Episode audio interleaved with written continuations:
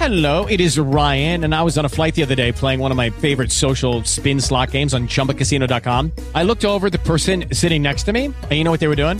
They were also playing Chumba Casino. Coincidence? I think not. Everybody's loving having fun with it. Chumba Casino is home to hundreds of casino style games that you can play for free anytime, anywhere, even at 30,000 feet. So sign up now at chumbacasino.com to claim your free welcome bonus. That's chumbacasino.com and live the Chumba life. No purchase necessary. VGW Group. Void were prohibited by law. See terms and conditions. 18 plus.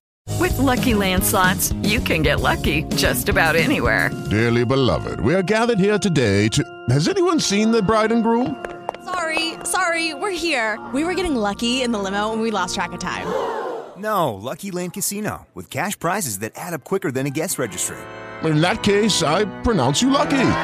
Play for free at LuckyLandSlots.com. Daily bonuses are waiting. No purchase necessary. Void where prohibited by law. 18 plus. Terms and conditions apply. See website for details.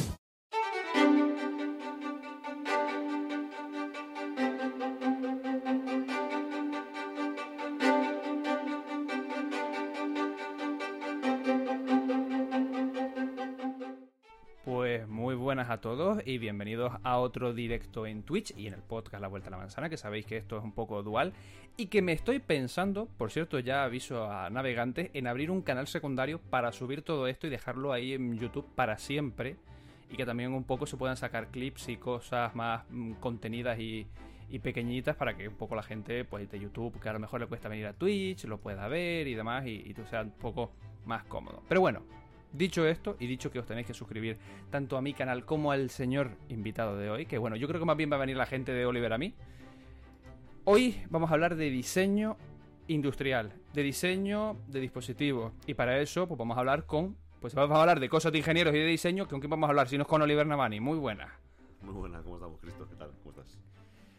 Eh, hoy yo puse. Estaba, cuando estaba pensando el título, digo, ¿cómo lo llamo y tal? Y digo, mm, diseño industrial, y digo, y cosas de ingeniero, porque había un montón de preguntas que no Sí. sabía dónde calificar. Sí, sí. Oye, pues muchas gracias a Jordi Beltrán que se ha suscrito por segundo mes. Ya si empezamos bien la tarde, ya ahora podemos, ahora podemos empezar bien. Muchas gracias, Jordi. Claro, Como tiene que ser. Muchas gracias, Jordi. Cosas de ingenieros. Hoy vamos a hablar de cosas de ingenieros porque hay muchas, muchos temas que yo te he escuchado a ti muchas veces que digo, tengo una forma de pensar, luego vienes tú con tu mentalidad de ingeniero y dices, no, eh, qui- quieto parado, quieto parado, que esto, que esto no es así.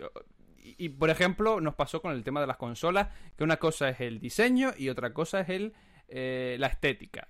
Y Exacto. por ahí vamos, vamos a empezar los tiros. Vamos a hablar. ¿Qué, qué, qué diferencia hay entre diseño y estética? ¿Cómo se organiza esto de diseñar un producto? Así, a gra- a- para empezar. Sí, sí, sí. Va- Vamos a ver. Si tuviese que hacer un resumen, ¿no? Y ojo, eh, que esto también cambia dentro de cada empresa y demás, pero si nos vamos un poco a lo que es la teoría del diseño industrial, la ingeniería industrial y demás, ¿vale? Eh, lo que es el diseño industrial de algo, ¿vale? Es básicamente el llevar a cabo, el llevar, o sea, en convertir en una realidad, por decirlo de alguna forma, pues una idea de algo que tú quieras eh, hacer funcionar, ¿no? Es algo, digamos, tan sencillo como eso.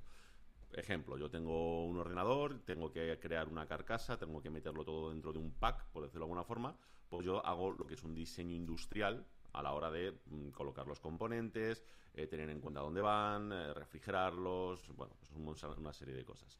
Eso es lo que viene siendo el diseño, ¿no? Digamos que es algo que de alguna forma puede medirse, entre comillas, ¿no? Mejor o peor, pero también puede medirse de una forma objetiva. Es decir, tú puedes llegar a la conclusión de que una cosa está bien diseñada o está mal diseñada. Te puede gustar más o menos, ¿vale? Es decir, porque también el diseño da en cierta medida para, para gustos, ¿no? Por decirlo de alguna manera.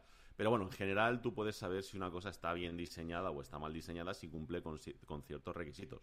Si el ordenador eh, refrigera correctamente, ocupa lo que tiene que ocupar, está, eh, bueno, si cumple con una serie de cosas, pues está bien diseñado, ¿vale? Pero el diseño, que muchas veces lo interpretamos mal, tiene que ver con eso, con el eh, que est- cómo estás, digamos, uniendo las piezas, cómo estás uniendo eh, lo, que lo que quieres hacer y cómo lo estás llevando a la realidad, ¿vale? Y cómo de efectivo y de, de- de- de buen rendimiento tiene, ¿sabes? Sea en el ámbito que sea, ¿vale? En diseño puede ser en ordenadores, en coches, en un móvil, en un ratón, en... yo qué sé, es que... mm, Sí. un sofá, tío. Es decir, es que, es, que, es que da un poco igual, ¿vale? Sí, bueno, es- es- eso es un caso, pero eso, eso, eso bueno, yo, yo, tengo mis, yo, yo tengo mis, eh, mis dudas con, con que eso sea un fail o si es una cosa, una cosa hecha a propósito, pero bueno. El caso, el caso es que una cosa es lo que es el diseño como tal y otra cosa es la estética.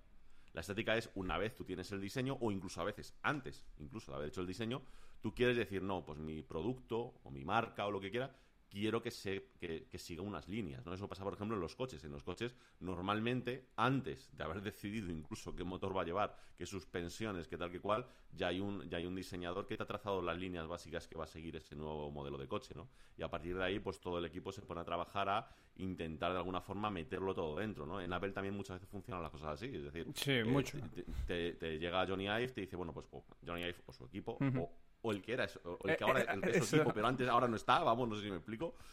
Eh, te llegan hoy y te, y te dice, pues bueno, yo quiero que las líneas del producto sean estas, señores ingenieros, metedlo todo aquí.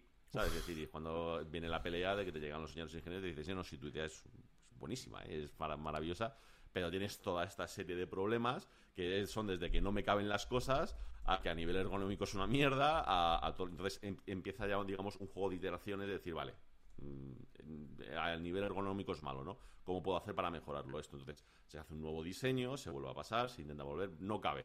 Pues espérate a ver cómo lo puedo hacer un poco más grande sin perder esa estética. Y bueno, pues a base de iteraciones vas llegando un Pero el poco que a la- a la diseña no tiene un poco... eh, o sea, yo creo, entiendo que pueda venir alguien que diga, tengo hoy la inspiración divina y voy a diseñar el próximo mm, dispositivo de que va a ser la hostia de bonito. Pero no tiene un poco en cabeza, por aquí tiene que pasar esto, por aquí tiene que pasar lo otro. A ver, generalmente no. Generalmente no, es decir, eh, si- sobre todo, si la compañía es grande, la respuesta es no, ni de coña. Es decir, si es, si es una, una, mm, una startup, ya te digo yo que sí, porque es la misma persona, ¿sabes? Es decir, entonces, eh, está claro que tiene esas preocupaciones desde el principio, pero lo normal no, lo normal es que sean, sean equipos distintos, ¿no? Y de ahí vienen muchos de los conflictos y muchos de los fallos que tienen muchos productos, ¿no? Y es que hay, hay conflictos internos entre quien está haciendo el diseño industrial, quien está pensando la, la estética e incluso la, la parte incluso de lo que es la ingeniería más básica del producto como tal. Es decir, n- una cosa es tener claro cómo va a funcionar un producto y otra cosa es llevarlo a la realidad. ¿eh? La diferencia es, eh, no sé cómo decirte, de, aquí a Roma. O sea, nada que ver. Eh, todo el que se haya metido a hacer un proyecto, de crear un producto, por sencillo que sea, te encuentras con unos problemas por el camino que tú no te esperas ni de coña. O sea, es decir, tú en tu cabeza todo va a funcionar estupendo, tu idea es maravillosa, todo va a engranar hasta que vas a fabricarlo y resulta que el engranaje que tú pensabas no se puede fabricar. Punto. ¿Por qué? Porque no hay tecnología para hacerlo. O que el material que tú pensabas, no, esto aquí un elastómero de no sé qué, y dicen, sí, ese elastómero de no sé qué cuesta medio millón de pavos el gramo. Y dice, vale, pues ese elastómero no me sirve, ¿no? Entonces, el, problema es ese, es decir, que toda la parte del diseño industrial en conjunto es, pues eso, llevarlo a la realidad.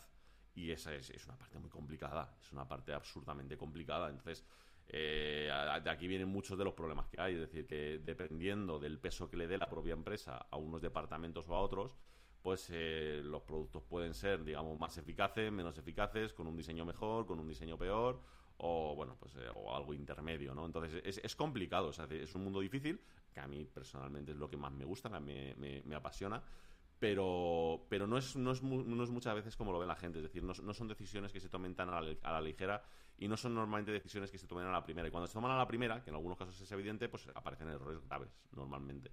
Y es por eso, porque no, no puede ser, y sobre todo en empresas grandes, no puede ser eh, que, realmente mm, se, haga de forma unificada. Tienes que decir, no, no, voy a separar al tío que tiene la estética porque como le junte directamente con los ingenieros y le junte directamente con la parte que lo va a diseñar, se va a ver muy limitado en sus ideas.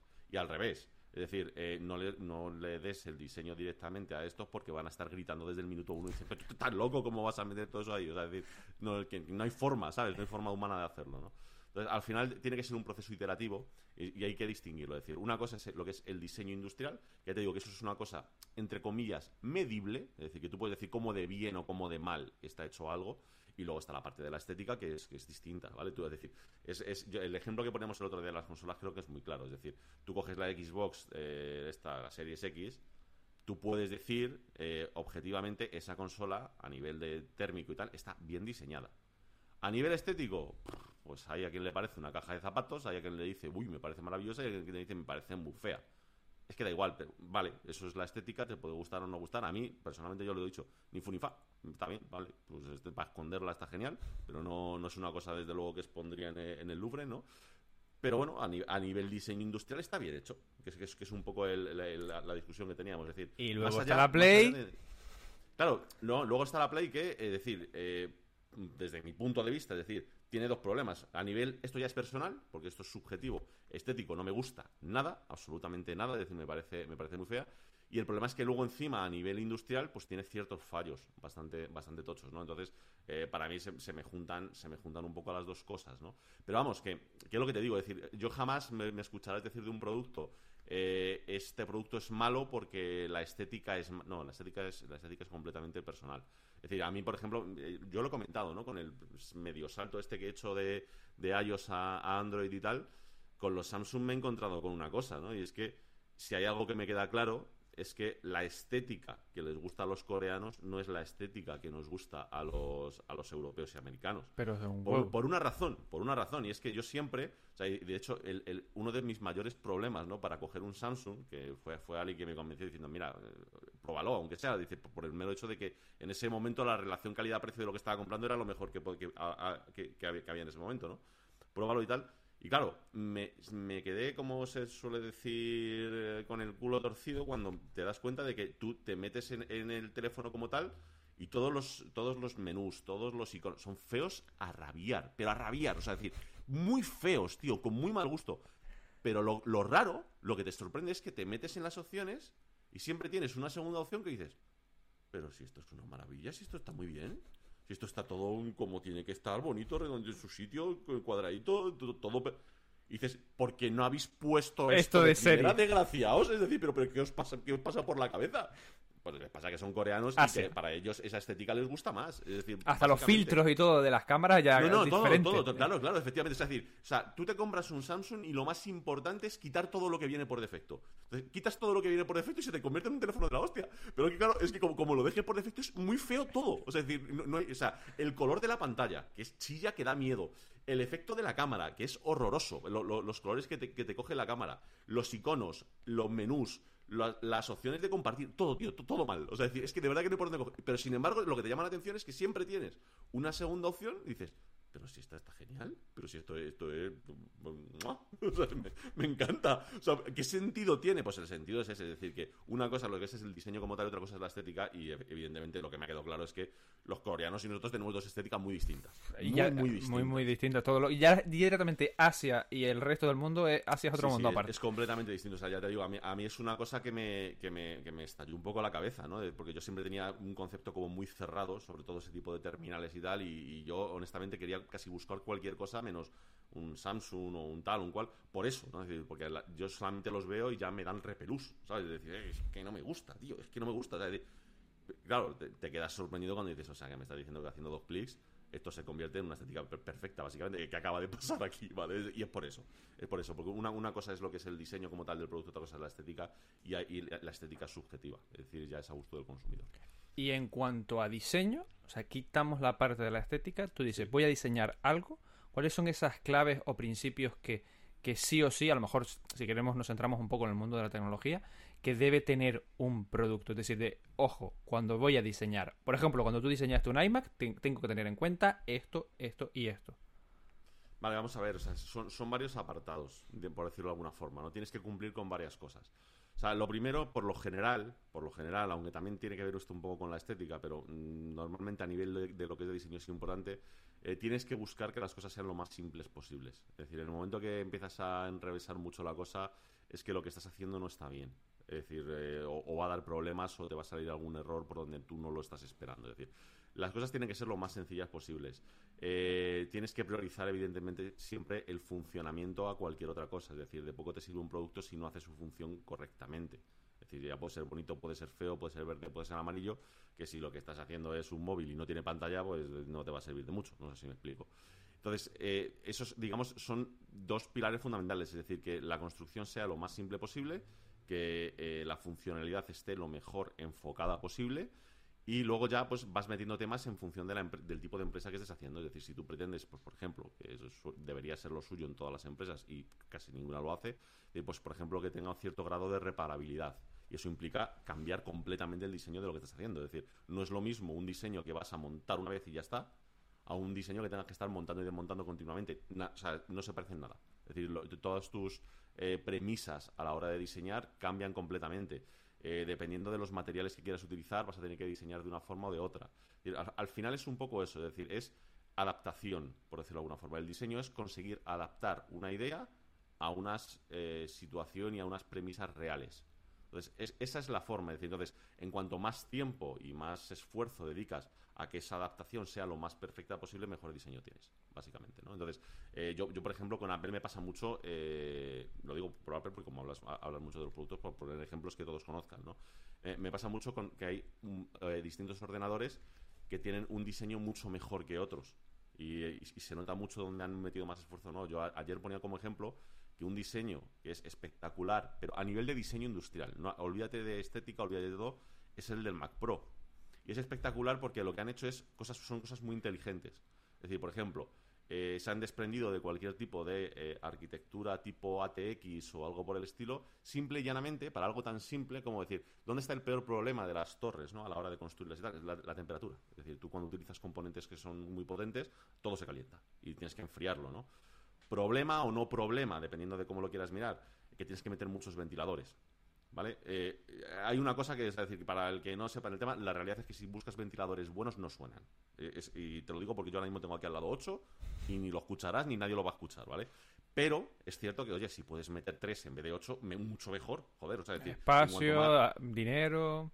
no, no, y aparte que en cuanto más grandes sean, proporcionalmente van a hacer todavía menos ruido. Es decir, porque los tienes que llevar a menos, a menos revoluciones y demás, ¿no? Entonces, Apple ha hecho una cosa muy interesante, que es colocarlo de tal forma de decir, para, para, yo lo que voy a hacer es colocar los componentes bien ordenaditos, bien en líneas, para poder, entre, entre comillas, modularizar, ya no en sentido de módulos, sino de zonas de temperatura, y con tres ventiladores, si yo pongo todos los disipadores bien ordenados, bien orientados y tal, pues automáticamente lo estás, pues estás eh, soplando, digamos, de un lado y lo estás echando para el otro, y con tres lo tienes resuelto. No hay problemas de temperatura, no hay calentamientos, no hay nada. Es decir, resuelto de primeras, sin tener que hacer ningún esfuerzo. Las gráficas que te vienen de Radeon directamente no tienen ventiladores. Simplemente lo que se han asegurado es que, evidentemente, los disipadores sean grandes y estén orientados para poder disipar bien en la dirección que les viene ese flujo de aire. Entonces, con un simple flujo de aire pequeñito, lo enfrías todo muy bien. Eso es un diseño de 10, básicamente, ¿no? Es decir, de 10.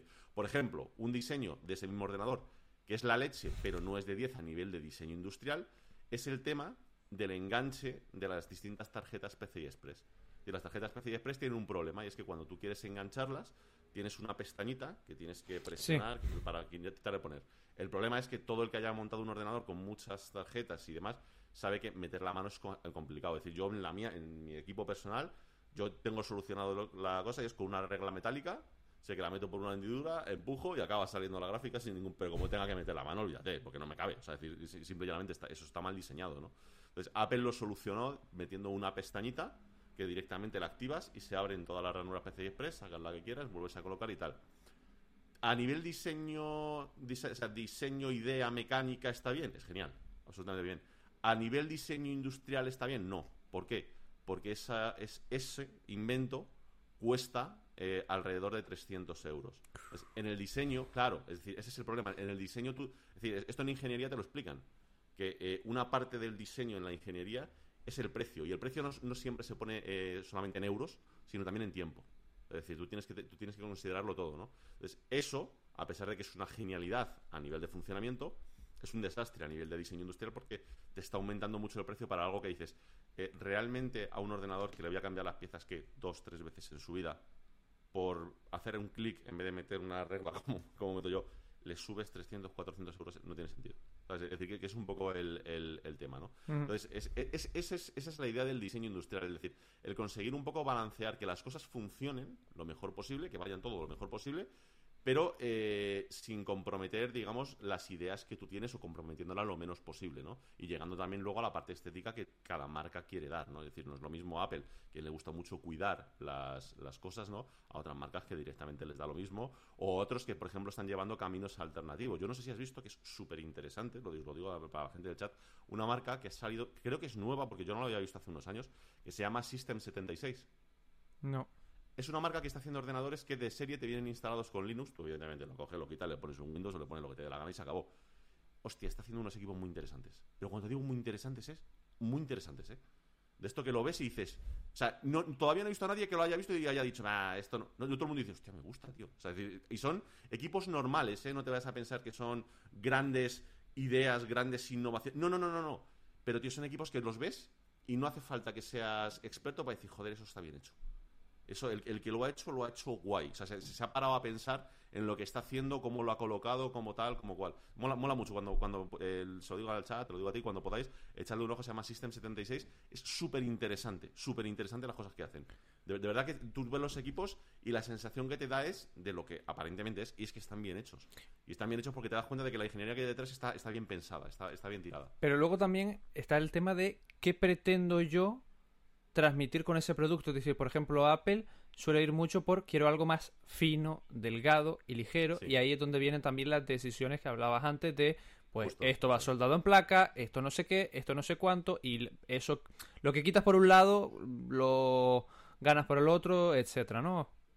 Sí, es decir, en, en este caso, luego ya cada empresa o cada persona que quiera hacer un diseño o lo que sea, eh, priorizas. Es decir, tú ya puedes priorizar, decir, oye, no, eh, en el peso, en, eh, a la hora de hacer el diseño, en el peso que vas a hacer, yo te voy a imponer, porque esto es- no deja- para el equipo de diseño es una imposición, ¿vale? Yo te voy a imponer que la estética tenga un peso de 8 sobre 10, mientras que a lo mejor, pues la modularidad, un peso de 4 sobre 10.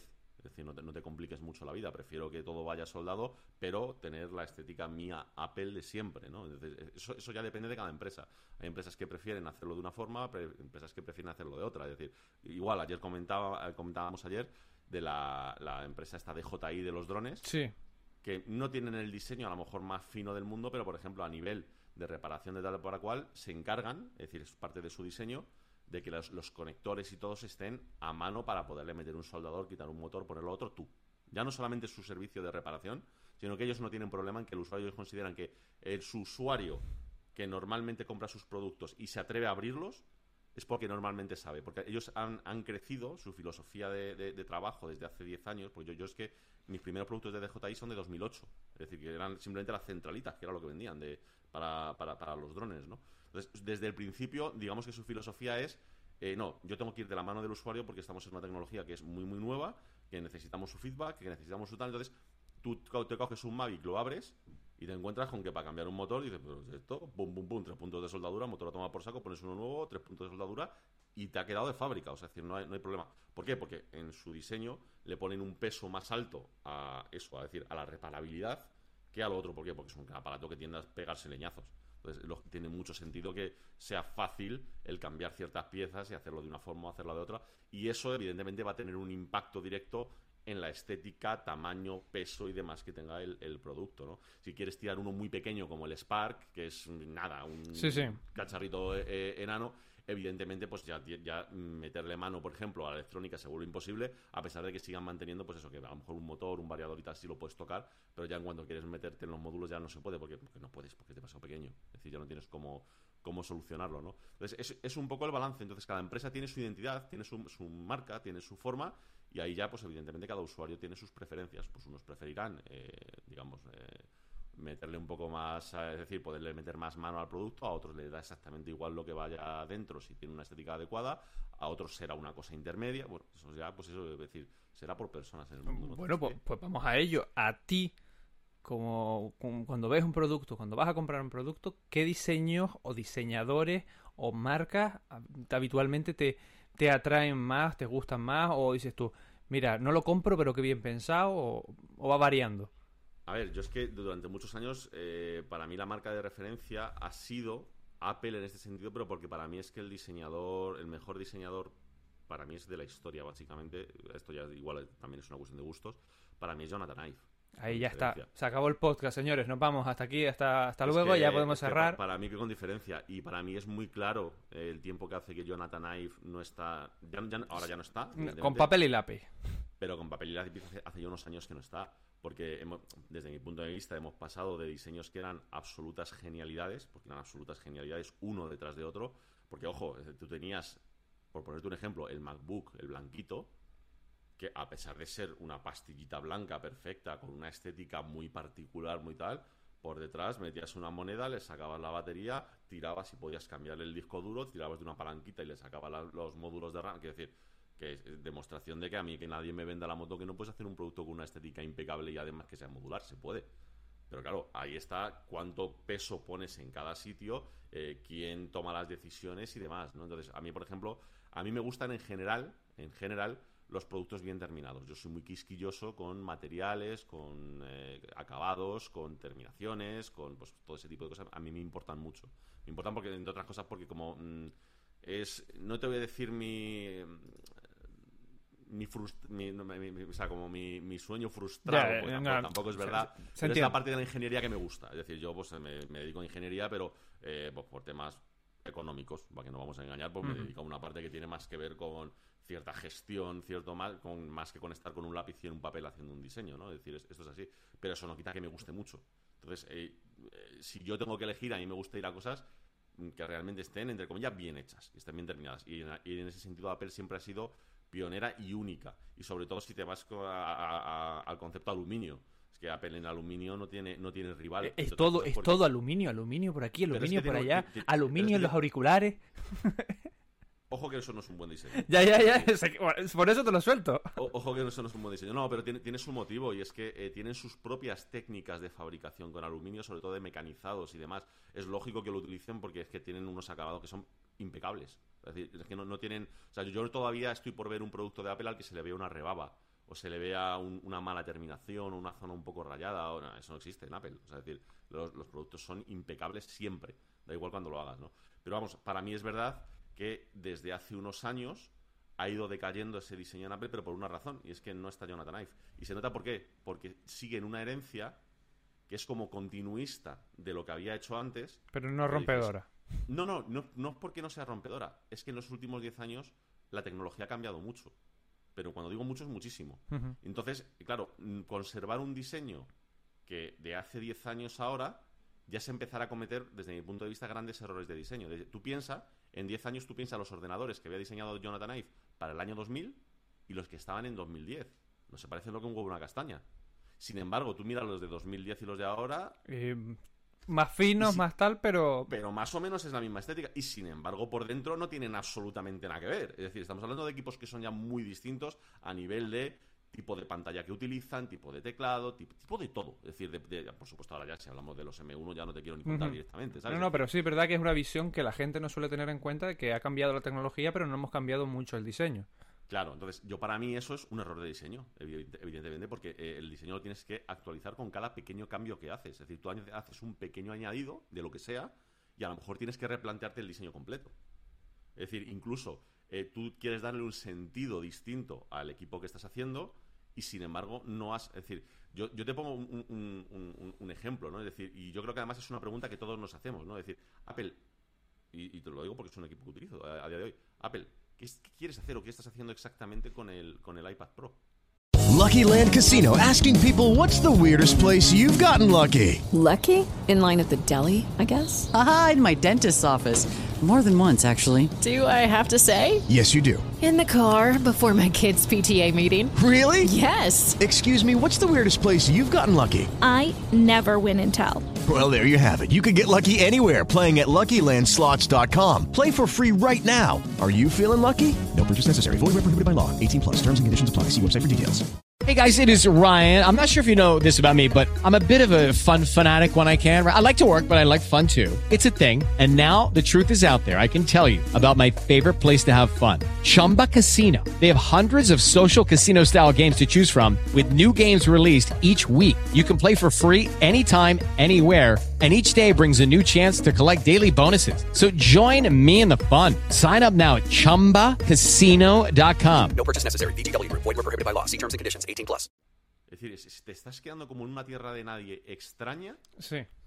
que, que todo el mundo... Y eso tiene en parte que ver con, el, con su propio diseño, eh, el hecho de haber diseñado, por ejemplo, la parte del teclado y demás a posteriori, no haberlo hecho con el diseño. Es decir, eso es un error de diseño. Es decir, si tú en algún momento tenías planes para haber sacado eh, todo el tema del teclado y demás, eso tenías que haberlo pensado desde el principio y luego no hacer un diseño que sí, a nivel ingeniería pura y dura, es la bomba. Es decir, Para que eh, no eh, tenga ahora tal, eh, se- el nivel se refiere a este teclado, A ese, ¿vale? claro, efectivamente. Al o sea, Magic a- Keyboard.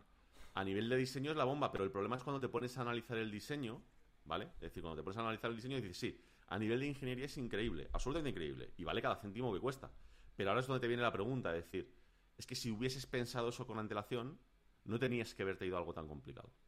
Es que ese es el problema. Y si tú esto te lo hubieses planteado con cabeza desde el principio, no tendrías que haberte un diseño tan comprometido. Es decir, el hecho de que tú no lo puedas pasar de cierto ángulo hacia atrás es simplemente porque te pasas del centro de gravedad hacia atrás y se vuelve inestable. Es decir, ¿por qué? Porque el peso está en la pantalla, no, No, está no, en el teclado. se nota que está hiper clavado. al milímetro. No, no, no. vamos a ver. Cristo, Cristo, que me he hecho en los cálculos, que yo soy muy friki, que yo me cojo lo- que yo me cojo fotos, las escalo en los, lo escalo en Fusion, eh, me hago el diseño en tres dimensiones, coloco los pesos, saco los centros de gravedad al puñetero milímetro, pero cuando te digo al milímetro es que no puedes moverlo un milímetro más para atrás porque entonces vuelca. Eh, Es, pero es que se no- nota, es que se- tú lo tienes, en la- lo tienes y se justo nota. en su sitio. Sí, sí, sí, justo sí. en su sitio.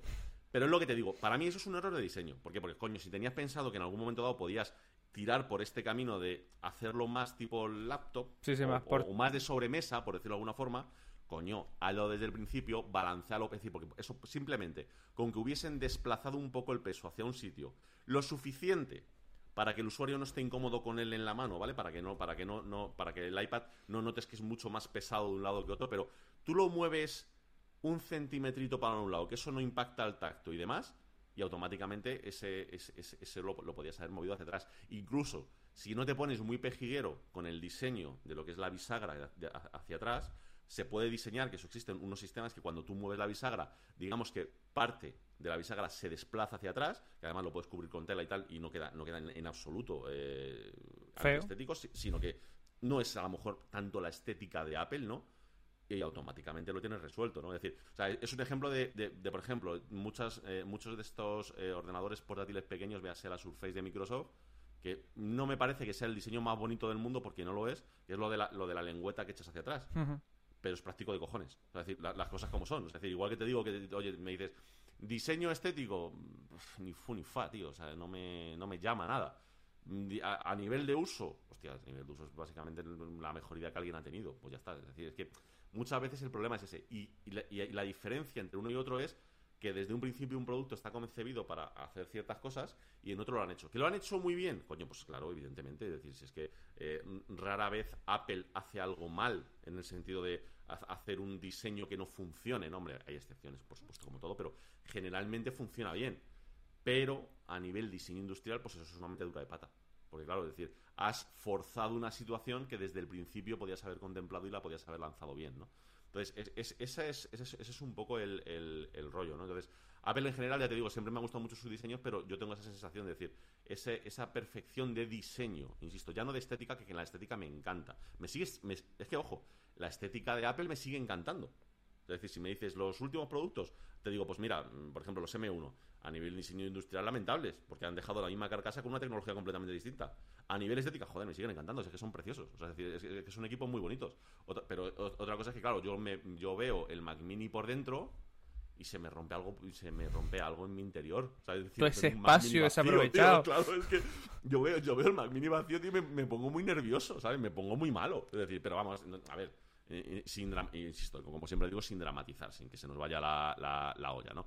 Pero es, es un poco una, una, una realidad, ¿no? Es decir, sí, estoy seguro de que Apple tiene sus planes a un año, a dos años ya de relanzar todas las líneas, ahora que pueden hacerlo y demás. Estirando el chicle. no, no, y que, y que aparte yo supongo que será buena estrategia de, de su parte el intentar decir, eh, no ha cambiado nada, más que el interior y tú no lo vas a notar nada más que para bien. O sea, yo entiendo que eso es una filosofía también de venta, una filosofía de fabricación, de diseño, de todo, pero honestamente, o sea, a nivel de lo que es diseño industrial, tío, o sea, tener un ordenador en el que lo que tienes es más aire, objetivamente, que producto, Pero un aire premium, un aire pro. No, sí, sí, muy premium. Eso sí, no, pero es, pero es lo que te digo, porque o sea, en este caso ni siquiera el Mac Mini es caro, quiero decir, o sea, que no es. En, en ese sentido no hay, no, hay, no, hay, no hay excusa, ¿no? Es un equipo que yo siempre lo digo, a pesar de que yo no los estoy utilizando, yo lo recomiendo, es decir, es- me, parece un, me, me parece un muy buen producto, ¿no?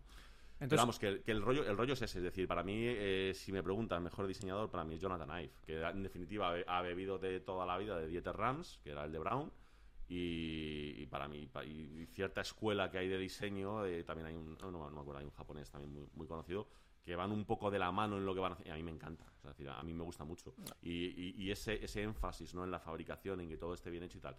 También te, te tengo que decir, es decir, después de haber abierto un poco la mente ¿no? y, y- y probar otras cosas, es verdad que es difícil de encontrar las cosas como son, pero también hay, hay marcas que tienen productos que están bastante... Que esto no pasaba antes, ¿eh? O sea, esto hace cinco años no pasaba. Se- Ahora se han tenido que poner las pilas. se han- sí, y mucho, y mucho. Te lo digo porque, mira, el anterior móvil que tuve, porque he cambiado recientemente, porque me hicieron una oferta irrechazable, el anterior móvil que tuve, eh, la parte de atrás, que esto sí me lo llegan a decir hace unos años, jamás lo hubiese aceptado, era de policarbonato. Eh, maravilloso. Es decir, yo lamento que ahora mi móvil actual la parte trasera sea de cristal. Eh, es mejor, o sea, objetivamente... Hablaremos de los materiales, pero... Uh, Objetivamente es mejor el policarbonato. No se raya, pesa menos, el tacto es súper agradable a la mano. Y si está bien hecho y eh, lo paga bien, porque esto es como todo, hay calidades para todo, el acabado es absolutamente premium, tío. O sea, es decir, eso no, no hay nada que decirle. Es decir, que no, es que no me gusta el plástico. Perdona, toca esto y explícame qué es lo que no te gusta de esto. Aparte de que le lo estás aligerando, de que no se te va a rayar ni le tienes que poner una funda en tu vida. Ojo, eh, o sea, no, es, no es ninguna tontería, ¿eh? No es ninguna tontería. Es decir, al final, pues bueno, pues... eh, todo, todo el mundo va evolucionando hacia adelante y demás. Ya te digo, a mí eh, lo que mm, más me preocupa es eso, es decir, creo que es un error garrafal haber prescindido de la de la de, de Jonathan Ive en, en Apple. pero, Insisto, ¿eh? pero, pero también es que... Es que es lo que lo hablamos el otro día con, con Julio y con Bryce hablando del desarrollo. Cuando tienes un buen desarrollador, un buen programador y lo coges y lo pones a dirigir, que fue lo que le pasó a Jonathan Ive. No, a lo mejor eres muy bueno en diseñando o programando o haciendo X, pero no eres bueno gestionando grupos. Ahí se vio cuando además lo pusieron a, a diseñar software. So- sí, de hecho, de hecho eh, cuando se puso a diseñar software, tuvimos el esperpento increíble de los iconos de iOS 7. Que yo cuando los vi de primeras, hubo, hubo gente incluso que pensaban que era una, como una especie de inocentada. Porque no tenía sentido decir estos colores y esto tal, esto cual. Y yo cuando lo vi dije, eh, Jonathan Ive y haciendo esto y tal. Y luego salió más tarde que lo que había pasado es que él se había cabreado diciendo, señores, yo no diseño interfaces. Yo no diseño iconos. Yo diseño hardware, tío. Es decir, puedo intentar, si queréis, incluso daros unas, unas líneas y tal, pero yo no soy capaz de diseñarte porque yo no soy diseñador gráfico. Yo soy diseñador de diseño industrial, tío. Es decir, yo soy el puto amo del... Soy el mejor del mundo en diseño industrial. A mí no me... de- ¿Y sabes lo que hizo? Dijo, yo soy el que manda, ¿no? Sí, dijo, cada departamento coged a vuestro... Esto, esto es, esto es verdad, ¿eh? O sea, coged a vuestro becario y que haga el icono de vuestra, de vuestra aplicación. Yo os voy a dar el, el dibujito este famoso de los círculos con las cruces, Sí, las sí. líneas y tal, y que enca- y en- lo encajáis aquí. ¿Pero qué colores utilizamos? El que consideréis oportuno. ¿Pero qué difuminado? Y te, y te encontrabas una con sombreado, otra plana, otra con brillo, una con colores fluorescentes, otra con colores eh, mates, otra... Que yo cuando lo vi por primera vez, es- decir, vale, el sistema me gusta más que antes porque no, no tiene tanto Transparencia y toda la historia, demás. pero... Pero, ¿y estos iconos? Y de hecho han tardado pero- años en quitarlo, ¿eh? han tardado años, tío, en, en- en arreglarlo porque, porque ha venido de, de- Claro, al final ha dicho, ah, que soy yo el que manda en esto. Pues ahora esos iconos se quedan ahí. A tomar por culo. Es decir, ahora, ahora, ahora- ahora quita el 2. Es decir, pero es por eso, porque él no se, él no se de- dedicaba a eso. Él no se dedica, eh, él, él no se dedica a eso. O sea, meter a alguien que no se dedica a una cosa, hacer, no tiene sentido, tío. Es decir, tienes al mejor maldito diseñador del mundo. ¿Qué quieres? ¿Premiarle? Tío, dale más acciones, dale más pasta, dale más poder sobre la toma de decisiones. Es decir, siéntale en la mesa no para tomar, no, no para mandar, sino para que poder estar enterado de lo que se está haciendo y que él pueda desarrollar mejor su trabajo. Diseña lo Dale que más- quieras. Claro, o sea, Folio dale en más blanco. equipo, dale, dale- dale más presupuesto, tío. Tienes mil formas de conseguir que una persona, y sobre todo alguien como Jonathan Ive, esté contento. De hecho, él lo hizo durante mucho tiempo que estuvo en Apple.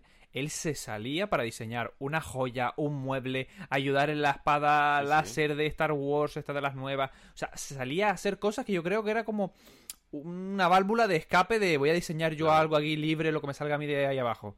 Claro, o sea, yo soy, yo soy, en este caso Tim Cook, veo que eso está pasando y me siento con él y le digo, ¿qué necesitas? ¿Qué necesitas? Es decir, es decir, porque si estás haciendo esto, es que como tú bien dices, necesitas una válvula de escape. Es que a, todo el mundo nos ha dado la misma sensación. Es decir, no solamente eso, es que él fue el que se puso a diseñar el Apple Park. Que dices, eh, sí, hasta, las, bien. hasta las Y- jodidas mm, manetas de la puerta. Dios. Claro, tío, es decir, tal cual. Pero eso es, eso es porque eh, las restricciones que le estaban poniendo en su campo no le estaban permitiendo hacer lo que, la- lo que él quería. O sea, yo lo siento mucho y, hay- y hay- y hay- sé que hay más de un hater de, de- de Jonathan Ive. ¿De verdad alguien se piensa que Jonathan Ive fue el que di- de- tomó la decisión de que el conector del ratón estuviese abajo? O sea, un tío que es posiblemente el mejor diseñador de la historia de la humanidad. Ese día Jonathan Ive no estaba en la oficina. ¿Qué coño va a estar en la oficina? No, tiene, no tenía nada que ver con ese proyecto, absolutamente nada que ver. Es igual, los ratones, o sea, yo creo que Jonathan Ive, como, como tuvo el encontronazo aquel con, con Steve Jobs en su día, con el tema de los ratones, dijo, a mí no me volvéis a enganchar a, a diseñar un ratón nunca más. Porque eh, cuando salieron los, los iMac y demás, por, lo visto, por, según tengo entendido, Jonathan Ive hizo un diseño pues, de un ratón pues, ergonómico bastante bien, muy a, muy a lo Apple y tal, y llegó Steve Jobs con sus movidas, es decir, que tenía su parte buena y también tenía su parte de sus movidas, y dijo, no, yo quiero un esférico, a lo que el otro le dijo, pues, eh, redondo, a lo que el otro le dijo, pero tú estás borracho, ¿cómo vas a hacer un ratón redondo si no hay quien lo agarre? Que lo quiero redondo porque no sé qué, la perfección, la estética, y seguramente por no aguantar a Steve Jobs le dijo que lo quiere redondo, mañana Pues venga. un puto ratón redondo. Y sacar un ratón redondo que todo el mundo, pues supongo que lo que hacía era coger el ratón redondo, es que bonito, a la basura, que dame un ratón normal. Yo tengo que, que es un poco lo que pasa muchas veces con, con- con- con los ratones de Apple, es decir, que la gran mayoría no se adaptan a ellos, es decir, y, y acabas con cualquier otro ratón utilizándolo porque no, porque no es lo, lo- precisamente los mejores que hay en el, en, el, en el mercado, ¿no? Y es un poco yo creo que herencia de todo eso que, que- que pasó en su día, ¿no? Entonces, eh, al final es eso, es decir, claro, el diseño industrial se puede hacer mejor o peor decidiendo, de- en- en- dependiendo de, esos inputs que tienes, cómo de fuertes son, de cuánta libertad te dejan, cuánta no te dejan, eh, cómo, de buena es la comunicación con el departamento de ingeniería y demás. Eso es, eso es más, al final se refleja más el funcionamiento de lo que es la empresa internamente a la hora de ver los productos que otra cosa, ¿sabes? Que, es un poco el rollo. Y a nivel de producto, antes, por ejemplo, nombraban el, el iMac. ¿Cuál es tu producto que dices tú? Joder, es que lo veo y se me cae la baba, tío. Es que esto... ¿Y cuál es el peor también? Ojo, ¿eh? Que también puedes haber, haber uno mm, que digas Hablamos de tú, Apple. Puedes... Mira, Apple y no Apple, para que tengas aquí libertad y de, Uf, de lo que quieras. claro, es que, uf, no sabría, es que a lo mejor no sabría que... Mira, yo por ejemplo, me- eh, lo que vas pensando, yo me mojo. A mí, dos que digo, los veo y se me cae la baba. Bueno, dos, tres. iMac G3, el Mac Pro de 2013, la papelera es preciosa. Luego tiene sus problemas, pero eh, sí, verla sí, sí, sí. es jodidamente preciosa. Y luego te diría el, el iMac. El, el que tienen.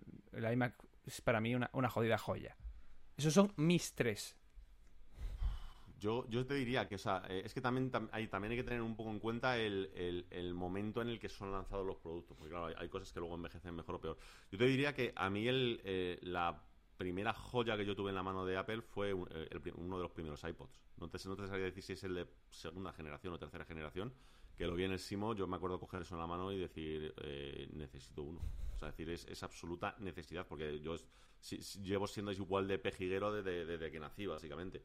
Y yo venía de haber tenido unos cuantos MP3 muy buenos, muy caros, de muchos cientos de euros. Y sí, está muy bien, funciona bien, pero cuando veías esto dices, ¿pero qué me estás contando? O sea, si es que la, la diferencia es, es, es eh, mortal, ¿no? Es absolutamente mortal. Es decir, hay, hay demasiada diferencia, ¿no? Entre una cosa y la otra. Entonces yo yo me iría un poquito en, eh, en ese sentido. En cuanto a productos que me gustan menos, eh, quizá me atrevería a decirte que los ratones y los teclados. Es decir, porque yo, para mí, es decir, una empresa como Apple, sí, está muy bien que tengas una cierta estética y demás, pero me parece que algo tan importante, tan importante como el, digamos, como lo que es tu, tu input con el ordenador, ¿no? Igual que la pantalla, que son muy buenas las de Apple, son cojonudas. No hay, no hay- no hay ni una pega que ponerle a, a- a sus pantallas de sus distintos equipos. Hello, it is Ryan, and we could all use an extra bright spot in our day, couldn't we? Just to make up for things like sitting in traffic, doing the dishes, counting your steps, you know, all the mundane stuff. That is why I'm such a big fan of Chumba Casino. Chumba Casino has all your favorite social casino style games that you can play for free anytime, anywhere with daily bonuses. That should brighten your day a little. Actually, a lot. So sign up now at chumbacasino.com. That's chumbacasino.com. No purchase necessary. VGW Group. Void were prohibited by law. See terms and conditions. 18 plus. Okay, round two. Name something that's not boring. A laundry? Ooh, a book club. Computer solitaire, huh? Ah, sorry, we were looking for Chumba Casino. That's right. ChumbaCasino.com has over 100 casino style games. Join today and play for free for your chance to redeem some serious prizes. ChumbaCasino.com. No purchase necessary. Were prohibited by law. 18 plus terms and conditions apply. See website for details. el teclado y el ratón es con lo que interactúas.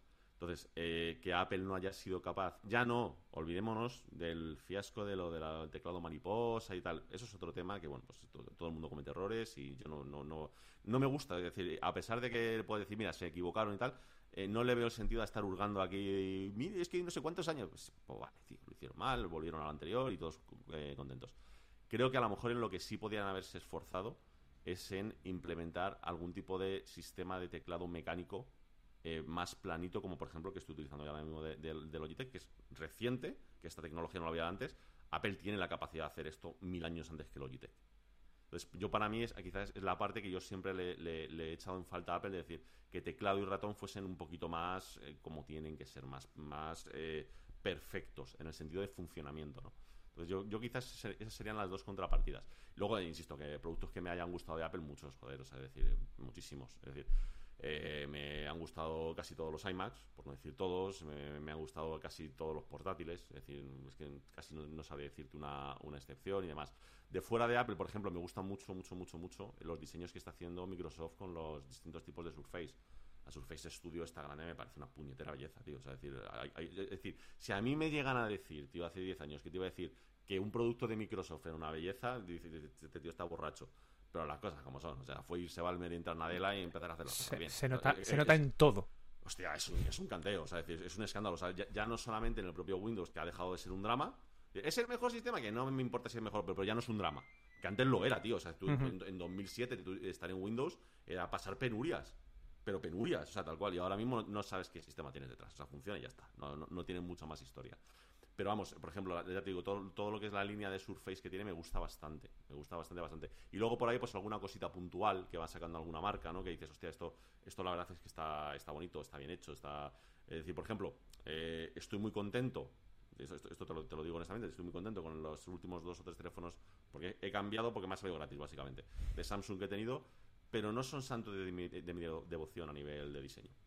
Están y ya está. No, no me- También, pero ni, ni- ni para bien ni para Hombre, yo reconozco, eh, esto sí se lo, esto sí se lo, se lo digo que me parece una muy buena idea, es el, el corte este que han hecho ahora en, lo- en los Samsung de, para integrar las cámaras. Coño, es una buena idea, tío. Pues mira que hay gente que le da unos palos a eso de cojones, ¿eh? Y a mí no Pues- termina de... Según el color me gusta más o menos. Pues, es, es- ¿sabes lo que pasa? Que esto lo tienes en la mano y es de estas cosas que dices, mira, eso está bien y ya está. Pero, no- oye, tampoco te digo, eh, es la cosa más bonita que he visto en el mundo, es... No, pero, coño, entre tener un pegote o una especie de huevo que le ponen algunas marcas o tal, o esto que es directamente decir, oye, mira, tío, no me queda más remedio que poner las putas cámaras, lo meto directamente desde el lateral. Es decir, me, me dejo de... Es, es un poco...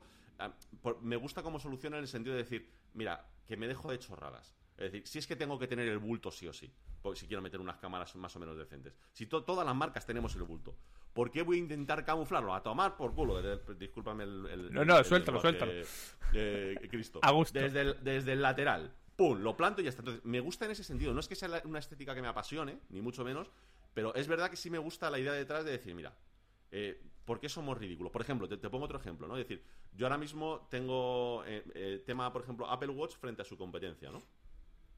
Yo ahora mismo tengo, eh, como estoy utilizando Samsung, tengo un Samsung, el Active Watch 2. No, los nombres, son horribles, tío. O sea, el, el- el que es más serio, digamos, el que tiene una estética más, más, más sencillita y tal, el, el mejor que tienen, que además es baratillo y tal, o sea que no, no tiene mucha historia. Es decir, yo a ese reloj, más allá de funcionalidades, le pongo una crítica. Si eres un reloj electrónico, digital, tal, ¿por qué coño tienes que ser redondo? ¿De qué sentido tiene eso, tío? Menos texto. pan- ¿Ves menos texto encima? no, no, no, claro. Es decir, si las pan... pero vamos a ver. Si lo que estás utilizando es una pantalla que es cuadrada, tío, haz un diseño cuadrado y ya está. ¿Qué necesidad hay de hacer una ingeniería absolutamente brutal para conseguir que la pantallita sea redonda? Pero ¿quién necesita que sea redonda? Eran redondas porque tenían agujas. No tienen agujas, ya no tienes que hacerlas redondas. Bienvenido al nuevo mundo.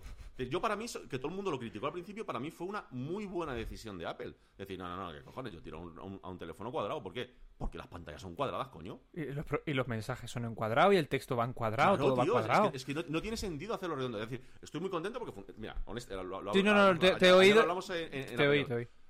Funciona bien, o sea, es que, es que no puedo ponerle pegas porque no las tiene, punto. Es decir, funciona simple y llanamente bien. ¿Es un Apple Watch? No, me sigue gustando más el Apple Watch. O sea, decir, eh, di- diría lo contrario, si, o sea, si dijese lo contrario. Dicho esto, ¿Recomendable? Absolutamente. O sea, es decir, funciona estupendamente bien y casi no hay diferencia. Ahora, que le hagas un diseño redondo, ¿no, no viene a cuento? Es que no viene a cuento. Es decir, ¿para, ¿para qué? ¿Para qué? Para que se parezca a los relojes. Pero ¿a quién le importa que tenga que parecerse a qué? Un producto bien diseñado es un producto que has hecho expresamente para resolver un problema. Y si en este caso lo que vas a llevar en la muñeca es algo que te da información, que tal que cual, cuadrado, tío. ¿Dónde está el problema? Es que no veo dónde está el puto problema de que sea cuadrado. O sea, es, que, es que no lo hay. Y sin embargo, excepto Apple y dos, Fitbit y alguna más, todos con los puñeteros relojes redondos. Dices, ¿pero por qué? ¿Por qué os complicáis la vida y encima perdéis, como lo que dices tú, pierdes texto y pierdes información? Pero es que se pierde todo? más de lo que se piensa, ¿eh? No, no, no, no, claro, es, es que, es que no tiene ningún sentido. O sea, insisto, sin ser a lo mejor una cosa que digas es dramático, no, no lo es. ¿Pero para qué? O sea, es un- una mala elección, una muy mala elección de diseño. Porque tú, eh, tú necesitas eh, un, un- un- formato adaptado a la tecnología que estás utilizando. Y en este caso es una ridiculez hacerlo redondo. Una absoluta ridiculez. Por estética, por tal. Que no. Que no. Que tú puedes hacer una buena estética en una cosa cuadrada, en una cosa redonda, en una cosa ovalada. Me da exactamente igual.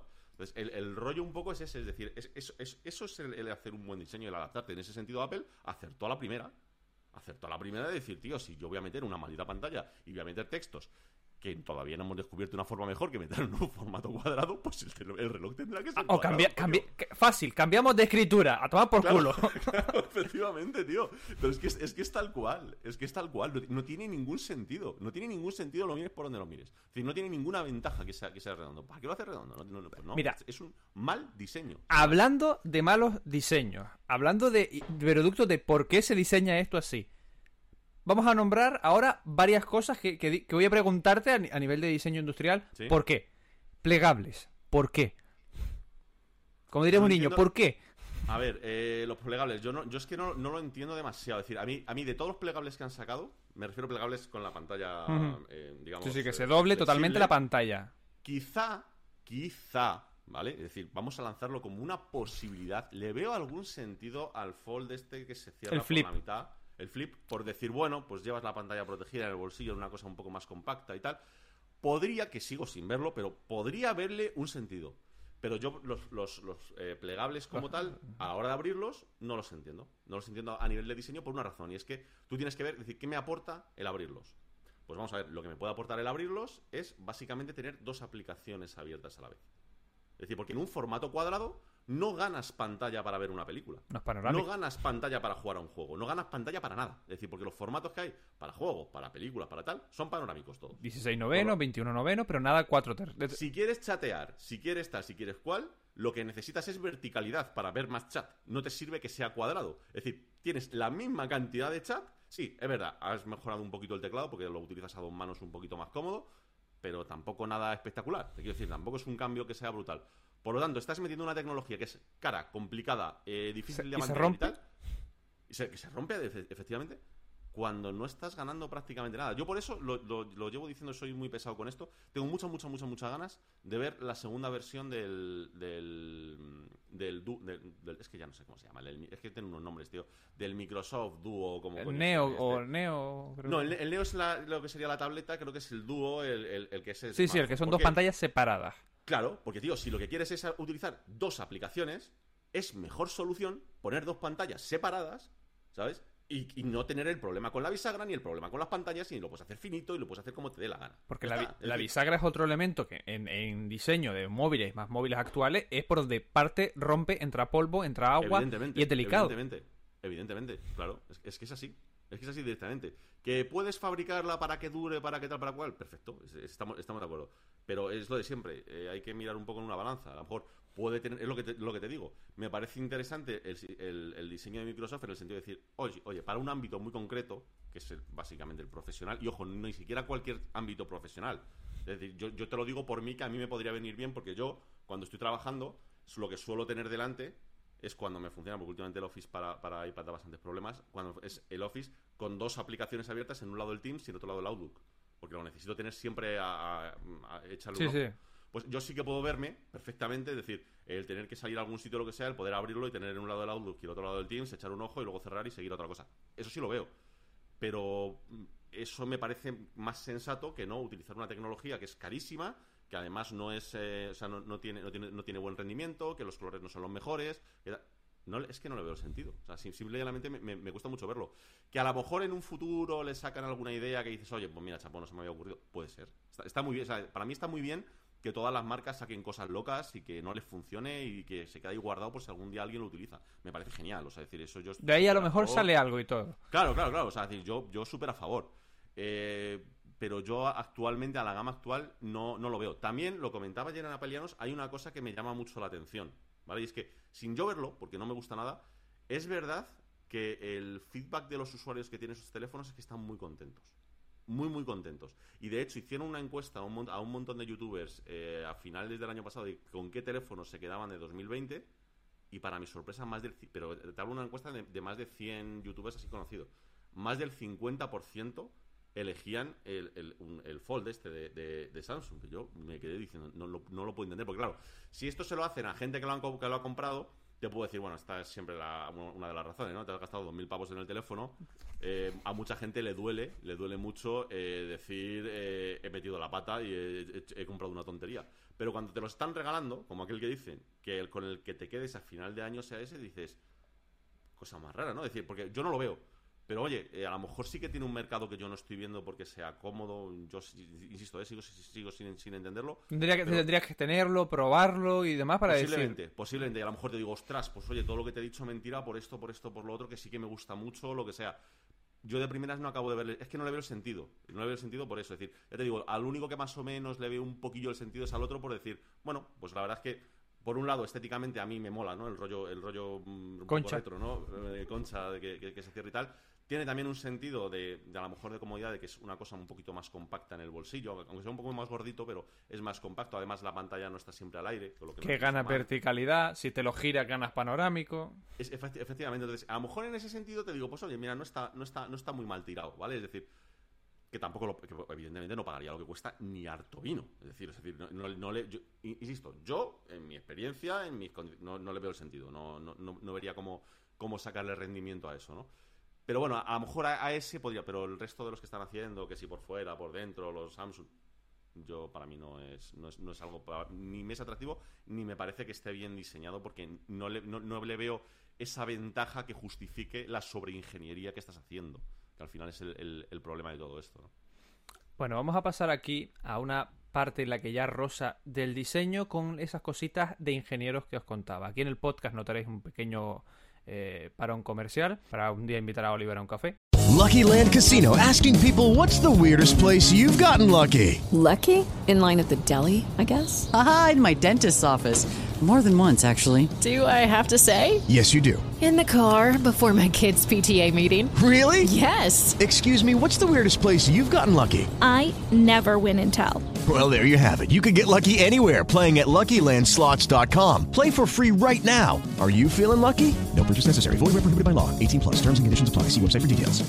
¿No se merece tu familia lo mejor? Entonces, ¿por qué no los mejores huevos? Ahora, Egglands Best están disponibles en deliciosas opciones. Huevos clásicos, de gallina libre de jaula y orgánicos de Egglands, que ofrecen un sabor más delicioso y fresco de granja que le encantará a tu familia. En comparación con los huevos ordinarios, Egglands Best contiene la mejor nutrición como 6 veces más vitamina D, 10 veces más vitamina E y el doble de omega 3 y B12. Solo Egglands Best. Mejor sabor, mejor nutrición, mejores huevos. Visita egglandsbest.com para más información. Y vamos a hablar de bases de carga inalámbrica. Y el tema también que va unido, que son baterías, eh, cargas rápidas y compañía. Esto a nivel de diseño, cómo se come el tema, ¿sabes por dónde voy? AirPower sí, y luego Xiaomi Eh, viene y dice, Xiaomi, tú no, pues agárrame el cubata. Efecti- efectivamente, tal cual. A ver, me parece una estupidez por parte de Apple el haberlo intentado siquiera y por parte de Xiaomi haberlo fabricado. Me parece una chorrada como un castillo. Es decir, así de claro. ¿Por qué? Yo te doy la explicación. Es decir, lo hablábamos al principio. Tú cuando haces cualquier diseño, cuando haces cualquier cosa en ingeniería, tú tienes que poner un poco en balance, eh, digamos, lo que consigues con el esfuerzo que te lleva a conseguirlo, ¿no? Es decir, está claro que eh, tener un procesador como el A14 o el que corresponde, o el M1, puede llevar un trabajo brutal de ingeniería de detrás, pero el resultado es evidente. Quiero decir, está claro, está perfectamente justificado. Nadie le puede discutir una palabra al equipo técnico de Apple. Ahí está, ahí está el, el- el resultado. Como eso me puedo ir a millones de casos. Pero claro, cuando hablas de un cargador, o sea, ¿un cargador para qué sirve? Para cargar el móvil. Punto, ¿vale? Es decir, o sea, no, no hace, no hace más magia, ¿vale? Carga el móvil o los dispositivos que corresponden. Y como ¿vale? mucho queremos que si cargamos varias cosas, solo sea un cable. Efectivamente. Por reducir ¿vale? Lo que- yo lo que quiero es reducir cables. Reducir cable. Incluso, incluso eh, dices, oye, que de primera pensada está muy bien decir, es un poco, un poco incómodo el colocar el cable en el móvil, pues me invento el sistema inalámbrico que tiene sus pegas, porque tienes pérdidas, se calienta, tal cual, pero bueno, eh, dices, las gallinas que entran por las que salen. Es decir, más o menos a nivel de diseño está bien decir, vale, no, no es lo más eficiente del mundo, pero bueno, tampoco es una pérdida en vatios que sea tan considerable, ni muchísimo menos. Y en fin- definitiva es cómodo el apoyar el móvil ahí que se quede cargando encima. Yo, sobre todo, eh, siempre se habla mucho de la mesilla de noche y tal, pero yo lo veo más siempre en el trabajo, ¿sabes? En el tener en el escritorio un pequeño cargador para que mientras que estés trabajando siempre lo tengas disponible el teléfono casi al 100%, ¿no? Está, está muy bien, ¿no? O al 80% que es, lo, que es lo óptimo. Pues bueno, está bien, ¿vale? Es decir, te lo compro, sigo, si- sigo comprándolo. Claro, siguiente problema que tienes, hostia, es que cuando hay que ponerlo hay que tener un... Joder, es que es un poquito nada más. Un poquito de cuidado de centrarlo para que cargue y haga el clic, ¿vale? Y se ponga a cambiar. Entonces, a alguien se le ocurre, a Apple incluida, y al otro y al de la moto, decir, oye, ¿y si eh, buscamos un sistema para que lo apoyes donde lo apoyes no haya esos problemas? Pues está muy bien pensarlo. Hasta que, cuando vas a implementarlo, te das cuenta de que pasas de tener una bobina a tener 27, no sé cuántos sistemas electrónicos, sistemas de refrigeración pasivos, y dices, para, para, para, para, para, para, para, para, para. ¿Qué Todo eso para cargar tres productos. Claro, tío, o sea, tú me estás diciendo, me estás diciendo que por no colocar el producto mirándolo, es decir, simplemente diciendo, espérate, que lo pongo aquí, plim, ha empezado a cargar, pues ya está, siguiente, plim, ha empezado a cargar, basta, siguiente, plim, que simplemente por poder lanzarlos, pla, pla, pla, vas a hacer toda esa sobreingeniería, y, insisto, yo no sé si ha salido el precio de lo de Xiaomi, pero va a ser un precio alto seguro, es decir, Eh, eh, Pues pusieron que eran como 80, 90 euros en lo que es a precio de yuanes al cambio al euro, ¿eh? En, sabes que todavía está en China y era menos de 100 pavos. Pues eh, habrá que ver, a ver, habrá que ver los problemas que da eso. en ese caso, ¿sabes? Es decir, porque eso no es barato, te quiero decir lo, lo que están preparando. Y es una sobreingeniería brutal, un desperdicio de materiales brutal para una cosa que no le ve ningún sentido. Es decir, que es que esa es, que esa es la cosa. Es decir, sí, todo lo que sea avanzar en que las cosas sean más cómodas y tal está bien, siempre y cuando vaya dentro de unos límites. Lo que dices tú, es decir, vale, le veo el sentido de hacer una alfombría más grande con tres coils, con una sola conexión y que pongas todos tus aparatos en uno solo, pues cojonudo. Es decir, está muy bien. Es decir, por, ca- por cada aparato vas a tener que necesitar uno de los coils y ya está, no, no, no, pasa nada.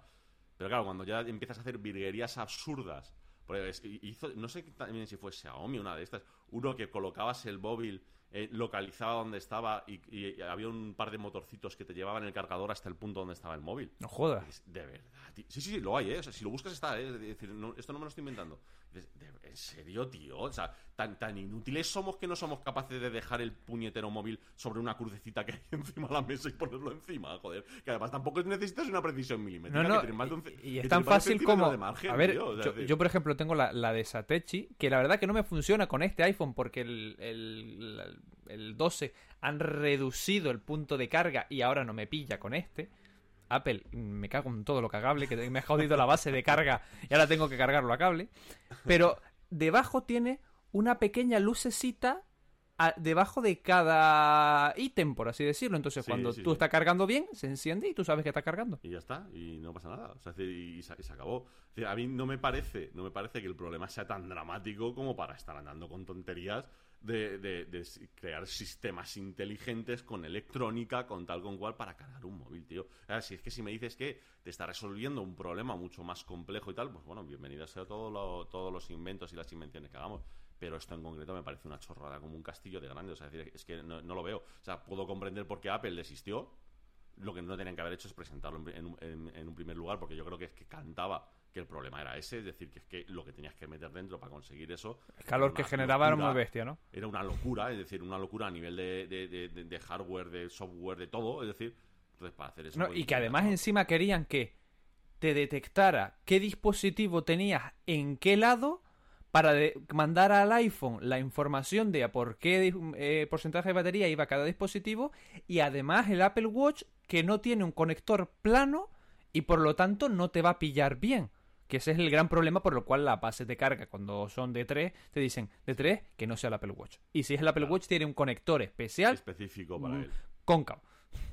Sí, sí, sí, sí. Eh, por eso te digo, es que no, eh, no, no, o sea, la solución no es esa. La solución es pues simplemente pues que el usuario tenga un poco más de cuidado, incluso en un momento dado, si no te gusta la carga inalámbrica, pues pone un cable y ya está. es decir, es que es cargar un móvil, vuelvo, vuelvo a repetir. No estamos hablando de una, de una cosa que sea lo más complicado del mundo. No, es que es cargar un móvil, joder. O sea, es, que no, no, podemos perder esa perspectiva, ¿no? Es decir, perder esa perspectiva es lo que hace que a nivel de diseño te vayas un poco a tomar por saco.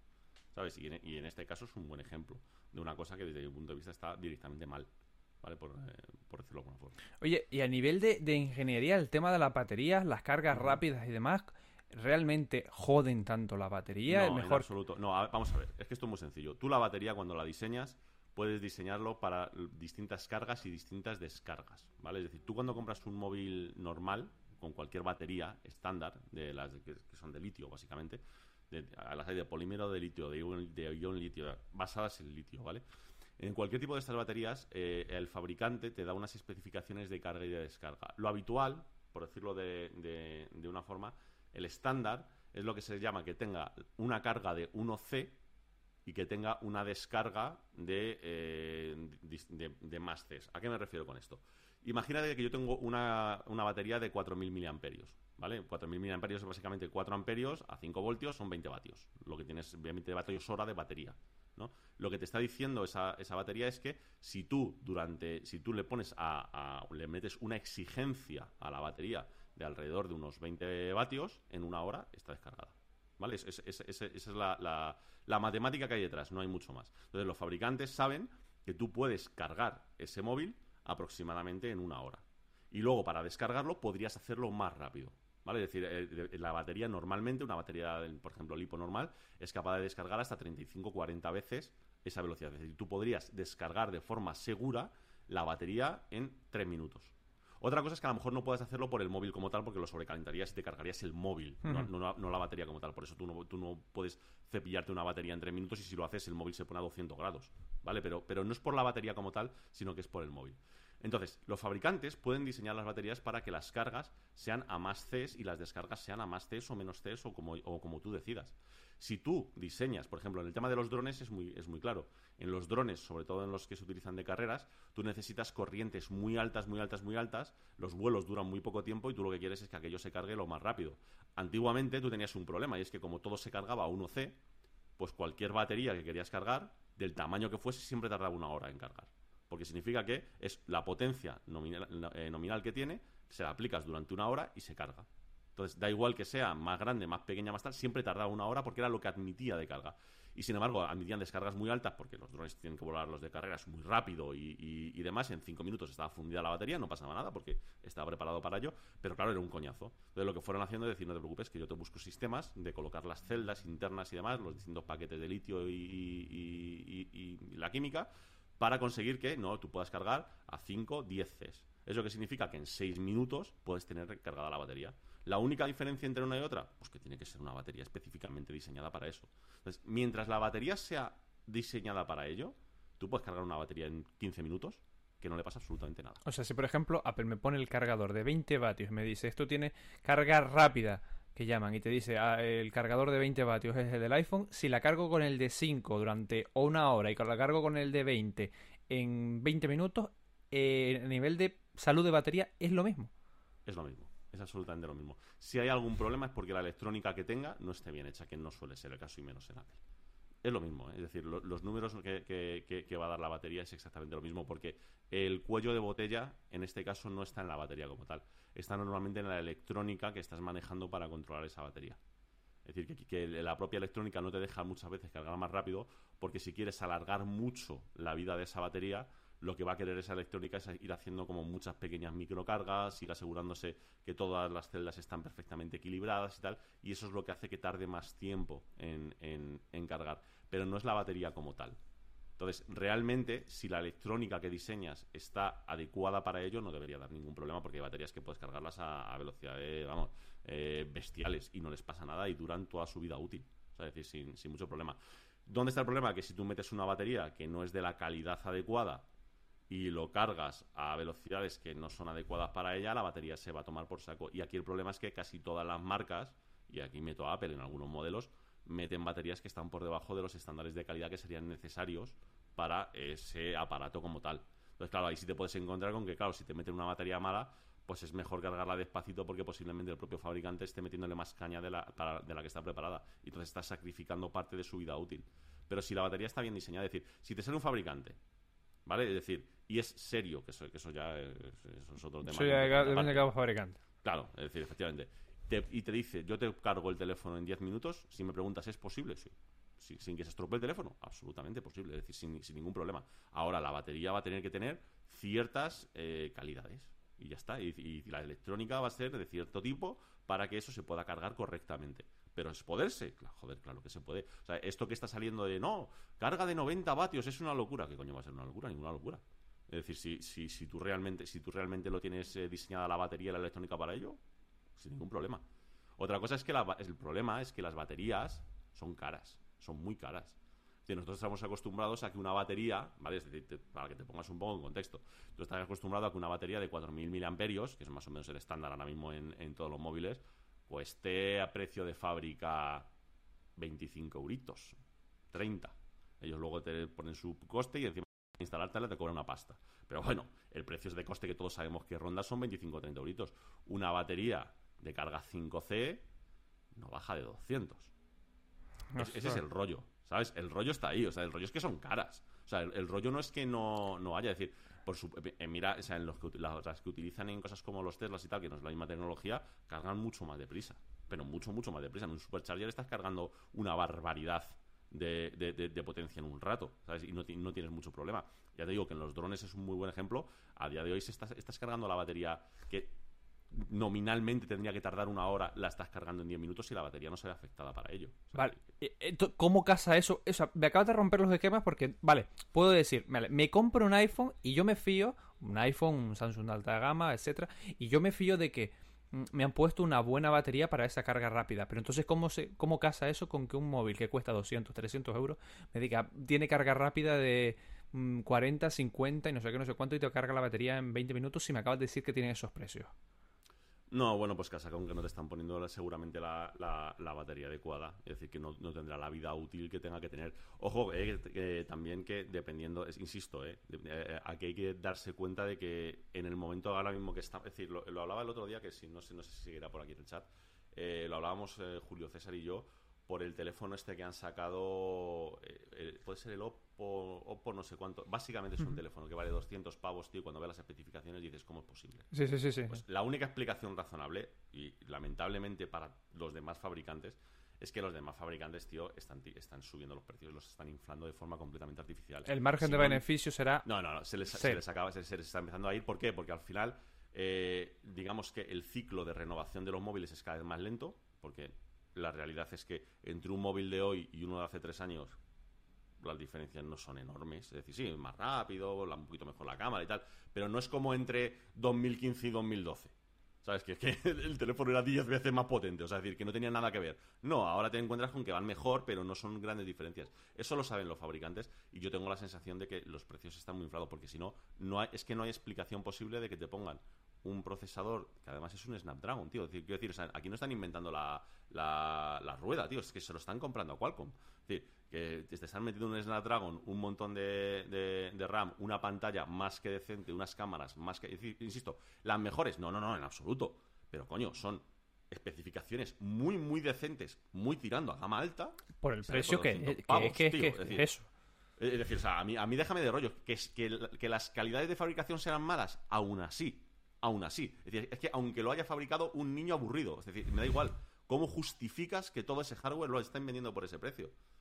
Es decir, mm, la única justificación es que los demás están hinchando el precio. Es decir, pero los demás es todos. O sea, es decir, por favor, que esto es lo de siempre. Ya estamos con el hate. Que no, no, no, olvidémonos de Apple. Que No, un no, Samsung sí, también sí, vale está 1.200 o 1.300 o todo, 1.400 pues, pavos, tío. Es decir, que, que aquí no hay diferencia. Pero Samsung y, y Xiaomi, coño, Xiaomi te está vendiendo móviles a, a mil y El pico pavos, 11 tío. Mi T Pro y toda la historia. Por eso te digo, es decir, la única justificación que hay es que eh, todos están hinchando los precios como pueden a ver cuánto les dura esto. Claro, el margen de beneficio lo alargan todo lo que pueden. Claro, es decir, eh, están intentándolo como pueden, es decir, porque si no sería imposible, porque antes sí, había móviles de 200 euros, de 150, que eran pues, basura, eran eh, hardware antiguo, casi reciclado, como aquel que dice, eh, especificación, pero cuando de repente te sale uno de estos, dices, para, para, para, O sea, es decir, evidentemente, evidentemente, o sea, es decir, no va a ser el mejor del mercado, pero que todo ese hardware lo estén vendiendo a ese precio es que los precios no son los que están, lo- los, que están poniendo, evidentemente. Es decir, es que, es que no, no hay, no hay forma de, de- de- de justificarlo. Es decir, que es un poco el- la crítica, no sé si recuerdas, hace ya, hace ya uno- unos años, casi me atrevería a decir, cuando salió la, la segunda versión del iPhone SE. Que Sí. yo critiqué mucho que no tuviese el, el factor de forma de un XR, tío. Es decir, o sea, no es, es que el problema es que con la jugada que, que hizo Apple en ese momento, perfectamente podías hacer números y decir, señores, me estáis cobrando por el resto de los móviles 200, 300 euros más. Así de sencillo. Porque si me estás vendiendo ese hardware a ese precio y yo sé, porque me dedico a ello, que el cambiarle el factor de forma básicamente no te costaría nada porque ya lo tienes amortizado porque has vendido 200 millones de teléfonos, literal, ¿eh? porque el número era, ese, con ese factor de forma, tú no me puedes decir, lo que me estás diciendo es que el resto de los móviles están inflados. Pero insisto, ¿eh? por favor, que nadie se lo tome como contra Apple. No, no, no, todas las marcas, o sea, no, no hay una excepción. No hay una marca que sea una excepción a esto que estoy diciendo. Eh, Insisto, antes estaba la excepción que era Xiaomi, ya no está tampoco No, no, no, no. en esta- Ha visto que lo te- el, el beneficio Claro, está es en la alta gama y he dicho, yo tiro para arriba. Efectivamente, efectivamente. Esto es tal cual. Esto es tal cual. Entonces, el, el rollo viene por ahí. Entonces, bueno, a lo mejor en el tema este que estamos hablando de las baterías, eh, pues puede ser que haya algún fiasco, pero también te digo, eh, si lo piensas, todo lo que sea, es decir, eh, todos estos móviles, normalmente lo que te están diciendo es que te cargan a lo mejor el 50% de la batería en 20 minutos o tal. Y que la carga completa de la batería se te va a, pues a una hora. Todo lo que sea estar por en una hora para arriba es relativamente normal. ¿eh? Es decir, que tarde más es lo que no era muy normal hasta ahora. Es porque se estaba utilizando unas baterías de una calidad un poquito regulera, por decirlo de alguna forma, ¿vale? Entonces, realmente muchos de estos móviles que sí, que te están diciendo que tienen cargas muy rápidas, pero son solamente cargas muy rápidas en el, en el tramo de batería, ¿vale? En el que se carga rápido. Que, es decir, porque la, la- la carga de la, de, la, de la batería es asintótica. Es decir, al principio tú tienes un pico brutal de carga y luego cuando llegas al 60% se empieza a planar y cuando llegas al, al 80% se vuelve prácticamente plana. Es decir, si una batería carga en durar, o sea, perdón, Tarda en eh, cargar. Tarda en cargar, tar- tarda en cargar eh, una hora, por poner una- un ejemplo, tú el 50% a lo mejor lo estás cargando en los primeros 15-20 minutos. Pero eso es que es en cualquier batería. O sea, que no, no- no es que sea específica. Entonces, claro, si tú au- aumentas la potencia de carga, pues claro, te dice, no, es que lo metes 10 minutos y tienes el 40% de la batería. No es tan descabellado, ¿eh? O sea, es decir, no, no es una cosa tan espectacular. Es muy útil, las cosas como son. Porque, claro, esa es otra cosa que, a la que no estamos eh, muy bien acostumbrados. Y es que para nosotros, la yo creo que es casi para el 100% de, de- de- de la gente, ¿no? La carga del móvil es, lo cargo hasta el 100%, se descarga y cuando puedo lo vuelvo a cargar al 100%, se descarga. Cuando en realidad Al lo 80. interesante, lo interesante sería que no bajase nunca del 30% y que no subiese nunca del 80%. Eso, eso es lo óptimo para un- una batería de este Que es lo que ha puesto Apple del sistema inteligente, que él no carga Claro. del 80 al 100 hasta que más o menos sabe que te vas a levantar o a... Claro, pero es que, es que fíjate lo que te digo. Si yo fuese Apple, con lo pejiguera que es, con lo que le gustan los detalles, yo, yo lo que haría es eh, dar una opción de decir, no, te pongo una batería, entre comillas, más grande. Va a decir, hago el teléfono un milímetro más gordo. Tú fíjate Sí, qué- bueno, qué drama, eh, eh, qué drama más grande, ¿no? Solo el milímetro que nos quitaron del año pasado a este, ya la batería se ha notado. Eh, pero es que no tiene sentido. Yo, yo- yo- es una cosa que, ojo, eh, a Apple y a todos se lo critico. Mira, eso no tiene sentido. O sea, un, un milímetro en un teléfono a día de hoy son ya tan finos que da igual. Sí. O sea, que no, ti- no tiene importancia de ningún tipo. Perdona por interrumpirte, pero... No, no, no, no, no. Es que estoy de acuerdo contigo. Es que estoy 100% de acuerdo contigo. Entonces, yo si fuese Apple, yo lo que haría es decir, no, no, te voy a meter medio o medio milímetro más de grosor, te pongo una batería un poquito más grande y te voy a dar la opción para que tu batería nunca pase del 80%. Lucky Land Casino asking people what's the weirdest place you've gotten lucky? Lucky? In line at the deli, I guess? Aha, in my dentist's office.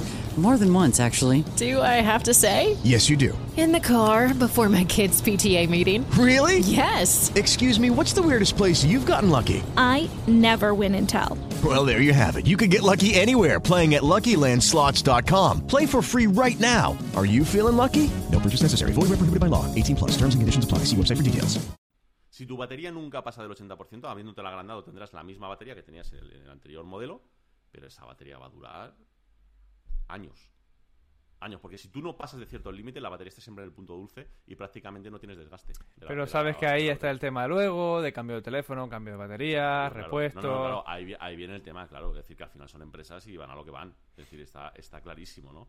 Pero, pero el rollo es ese. Es decir, el rollo con las baterías es ese. Es decir, al final, si tú quieres que una batería te dure mucho, eh, no es tanto la velocidad de carga, descarga y tal, sino en, en qué margen te estás moviendo. Si estás dentro de los nominales que admite la batería, esa batería tiene que durar lo que tenga que durar, es decir, años y años. Sin, sin ningún problema. Es decir, no, no es ninguna locura el irte a, a- a las cargas rápidas, estas que están planteando de 90 vatios, 100 vatios. Voy a cargar más mi, mi iPhone con la carga De rápida, hecho- más, más de hecho- aliviado. de hecho, de hecho, de hecho, para, para, para, que, para que lo tengas en cuenta, lo que están haciendo, por ejemplo, eh, muchos de estos fabricantes, es que la parte de la electrónica, chunga, me refiero chunga para la carga, la están metiendo en el cargador, que antes est- estaba en el móvil. Entonces, eh, normalmente esa carga rápida solo la puedes hacer con ese cargador. ¿Por qué? Porque cuando tú estás metiendo el pu- puerto, no solo estás cargando, sino que también tienes una información de datos. Entonces, todo ese chip que tenías metido en el móvil y que era el que podía joderse y se te iba la batería y todo a tomar por saco, ahora está metido en el cargador. Entonces, si se te estropea algo, se te estropea un cargador de 30 euros y no te cargas el móvil. Entonces, ese, ese es el riesgo, esa es parte de quitarse el riesgo. De decir, no, no, no. Es que la parte que podía estropearse te la venden en el cargador. y Es un cargador que en definitiva es chino, de tal, que vale 30 pavos, que no tiene mucho más. ¿Que casca, deja de cargar? Cómprate otro cargador y no te has cargado un móvil de mil pavos. Que es un poco, que es un poco el rollo, ¿no? Entonces, a lo mejor también la cosa va un poco por ahí. Es decir, es verdad que romperíamos un poco la- lo que parece que poquito a poco va siendo un paso adelante de ir unificando de una maldita vez los conectores. Que ellos ya, ya me quedan solamente ¿Sabes un par que de eso- sabes con que- micro USB, el resto ya son USB-C, tío, que ya estoy muy contento. Yo estoy intentando traer todo al USB tipo C, pero me está siendo imposible. Está siendo muy difícil, tío. Está siendo muy difícil. Y yo ya lo estoy haciendo activamente, ¿eh? Es decir, de decir, ya, ya ha habido un par de, de aparatos que los iba a comprar. He mirado micro USB y he dicho, no entra. Es que ya no me da la gana, tío. No es que ya está bien, hombre, con el cachondeo de los, de, de los formatos. Yo Sobre tengo todo- un cajón ahí. antes- Yo tengo un cajón ahí de cables y mierda de YouTube tío, que son es- es que- 5000. No, no, ahora tengo que cargar este con esto, esto con esto, esto con tal. Mira, antes tenía un pase, antes tenía un pase porque realmente no había un estándar bueno, porque el micro USB nunca ha sido un estándar bueno. Pero mira, tío, el USB-C sí es un estándar bueno. O sea, es decir, las cosas como son. Es reversible, es pequeñito, es compacto, lo tienes de calidades, es decir, no, no, no hay pega. Macho, un mensaje desde aquí a cualquier fabricante, dejaros ya de conectores raros, troncos, ma- meteos en este que además funciona bien. O sea, antes había problemas de velocidad, problemas de forma, problemas de tal. Entonces era justificable el que, cada uno utilizase uno. Pero tío, ahora ya tenemos un estándar que funciona bien, por favor, utilicémoslo. Que es que es, que es muy cómodo decir, tengo solo cinco cables y me sirven para todo, tío. Eso es muy cómodo. Eso es muy malditamente cómodo, ¿sabes? Sí, y duele. Sí, completamente. vamos a pasar a otra parte de- del diseño que también es importante y que supongo que a la hora de diseñar y de fabricar un producto se tiene que tener en cuenta, que son los materiales y los procesos de eh, fabricación.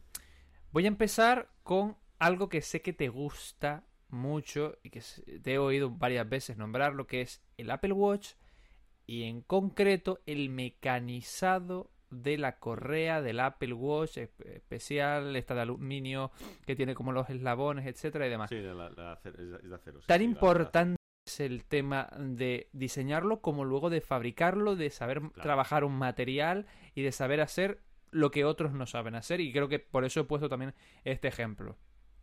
Sí, sí, o sea, es que es, que es fundamental. O sea, es, decir, es, que, es que, vamos a ver, es lo que te digo, es que, el- como decimos en ingeniería, no sé si has escuchado la expresión, el papel lo aguanta todo. Es decir, tú cuando haces un- En derechos igual, el papel a veces, Claro. en- sobre todo en Estados Unidos, lo aguanta todo. Es decir, el papel lo aguanta todo. Es decir, tú haces un diseño en un papel y siempre funciona. Eh, Mientras está en tu blog de notas, todo funciona perfecto. Hasta que lo, llevas, lo quieres llevar a la realidad. Y cuando lo llevas a la realidad te encuentras con unas limitaciones que no te, que no te esperas. Que no te esperas. Yo, mira, eh, hace, hace dos años me invitaron en, en, en la Universidad Politécnica de Sevilla a dar una charla sobre, pues, precisamente sobre diseño industrial. Y tuve el placer de estar con montones de alumnos que estaban allí, pues comiendo ese día tranquilamente, charlando y tal y cual. Y, un- y una de las críticas que ellos hacían a, las, a las- en, en este caso a su universidad es que no le explicaban más de todos los procesos de fabricación, porque muchos habían empezado ya a hacer alguna práctica y tal, y claro, ellos llegaban con ideas absolutamente geniales, porque además es que esto era eh, eh, ingenie- ingeniería de diseño industrial específicamente, ¿sabes? Es decir, claro, ellos llegaban con unas ideas estupendas, increíbles, tal y cual, se las proponían a su jefe y dicen, oye, mira, una preciosidad, una idea maravillosa, solo hay un problema, el que esto no se puede fabricar. no hay ni materiales ni procesos de fabricación existentes en este planeta para poder fabricar lo que estás proponiendo. Claro, y se quedaban con ganas de decir, ¿cómo? Es decir, claro, ya le- les explicaban y decir, no, mira, es que esto es lo- ¿con qué podrías fabricar esto? Tienes este sistema, este sistema, este, este, este otro, este otro. ¿Con cuál de ellos lo haces? ¿Qué procesos utilizas? ¿Con qué orden lo haces? ¿Cómo lo haces? Ya te digo yo por experiencia que esto no es, no es posible fabricarlo. Entonces, en eso Apple ace- acertó hace años, insisto, lamentablemente para Apple, no Apple, Jonathan Ive acertó hace muchos años de llevar de la mano todo el diseño industrial que hacían con innovar en procesos de fabricación. Apple tiene más patentes de procesos de fabricación que de aparatos, pero así tal cual. Y eso se nota, eso se nota. Es decir, los acabados de Apple son básicamente perfectos. Y son perfectos ¿por qué? Porque a la vez que el equipo de diseño y de ingeniería hace los equipos, tienen un equipo que además va pensando cómo fabricarlo. Es decir, decir, vale, no existe cómo fabricarlo. ¿Cómo podría fabricarse hipotéticamente? Y ponen y crean maquinaria. Por eso tú te vas a Foxconn y no tiene nada que ver una línea de eh, una, una cadena de fabricación de Apple con una cadena de fabricación de Samsung. ¿Por qué? Porque es verdad que a lo mejor Samsung va muy bien en tema de pantallas, de tal de cual, porque tienen buena electro... Pero en temas de fabricación, vamos, allí tienes a militares con la saca 47 de que allí no se entra. Porque lo- lo- la información que hay dentro de cómo se fabrican y cómo se terminan ciertas superficies y tal, eso es de Apple. Y eso es suyo. Y por eso tienes siempre esa sensación cuando coges un producto de Apple en la mano de decir, pero ¿cómo es posible, tío? O sea, si es que yo, yo, yo, yo es que soy de los frikis, esto no lo hace nadie, esto lo hago yo, ¿sabes? Es decir, de, de comprar un producto nuevo y lo siguiente que hago es meterlo en un microscopio. ¿Sabes? Es decir, esto no lo hace nadie, pero yo sí lo hago, ¿sabes? Es decir, porque tengo, tengo esa curiosidad por ver hasta qué punto está bien terminado. Y tú cuando ves bajo el microscopio uno de Apple dices, ¿pero qué me estás contando? El ¿Cómo nivel de esto, detalle tío? de... O sea, para que te hagas una idea, para que te hagas una idea. Eh, yo siempre he puesto el ejemplo, que yo creo que es al que te referías antes, de, de la correa de eslabones de- del, del Apple Watch, ¿no? Que esto fue eh, una forma que tuvo de lanzarle a Rolex y a compañía un mensaje Jonathan Ive. Esto, esto lo hicieron a propósito. ¿eh? Es decir, de hecho, yo creo que, y, te lo digo honestamente, es- es- esto es posible, esto es una especulación mía, no es algo que sepa, pero es una especulación mía que posiblemente parte de ese pequeño retraso que hubo de un año medio, año, un año, fue por eso. Es decir, y es que eh, Jonathan Ive quería mandarles un, mensaje, no subliminal, sino bastante directo, a compañías como Rolex, Tag y compañía. Y es que eh, siempre el alfa y el omega, ¿vale? La parte está súper complicada dentro de la relojería, lo que nunca se había conseguido, eh, lo que nunca se había conseguido, eh, nunca se había conseguido, perdón, a, a secas, era hacer que toda la correa completa siendo mecánica, siendo de mariposa, abriéndose y cerrándose, de eslabones y demás, tuviese toda exactamente el mismo grosor y no hubiese ninguna parte que sobresaliese de, ninguna forma, habiendo incluso partes flexibles. Eso simple y llanamente se, dejó de intentar.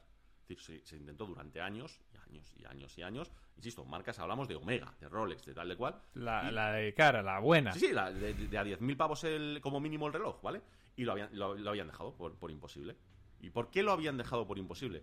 Porque en relojería, igual que en otras industrias, hay unos procesos de fabricación que se usan. Y efectivamente habían dado con la, eh, con, la clave. Y es que con esos procesos de fabricación no se podía hacer lo que estaban planteando.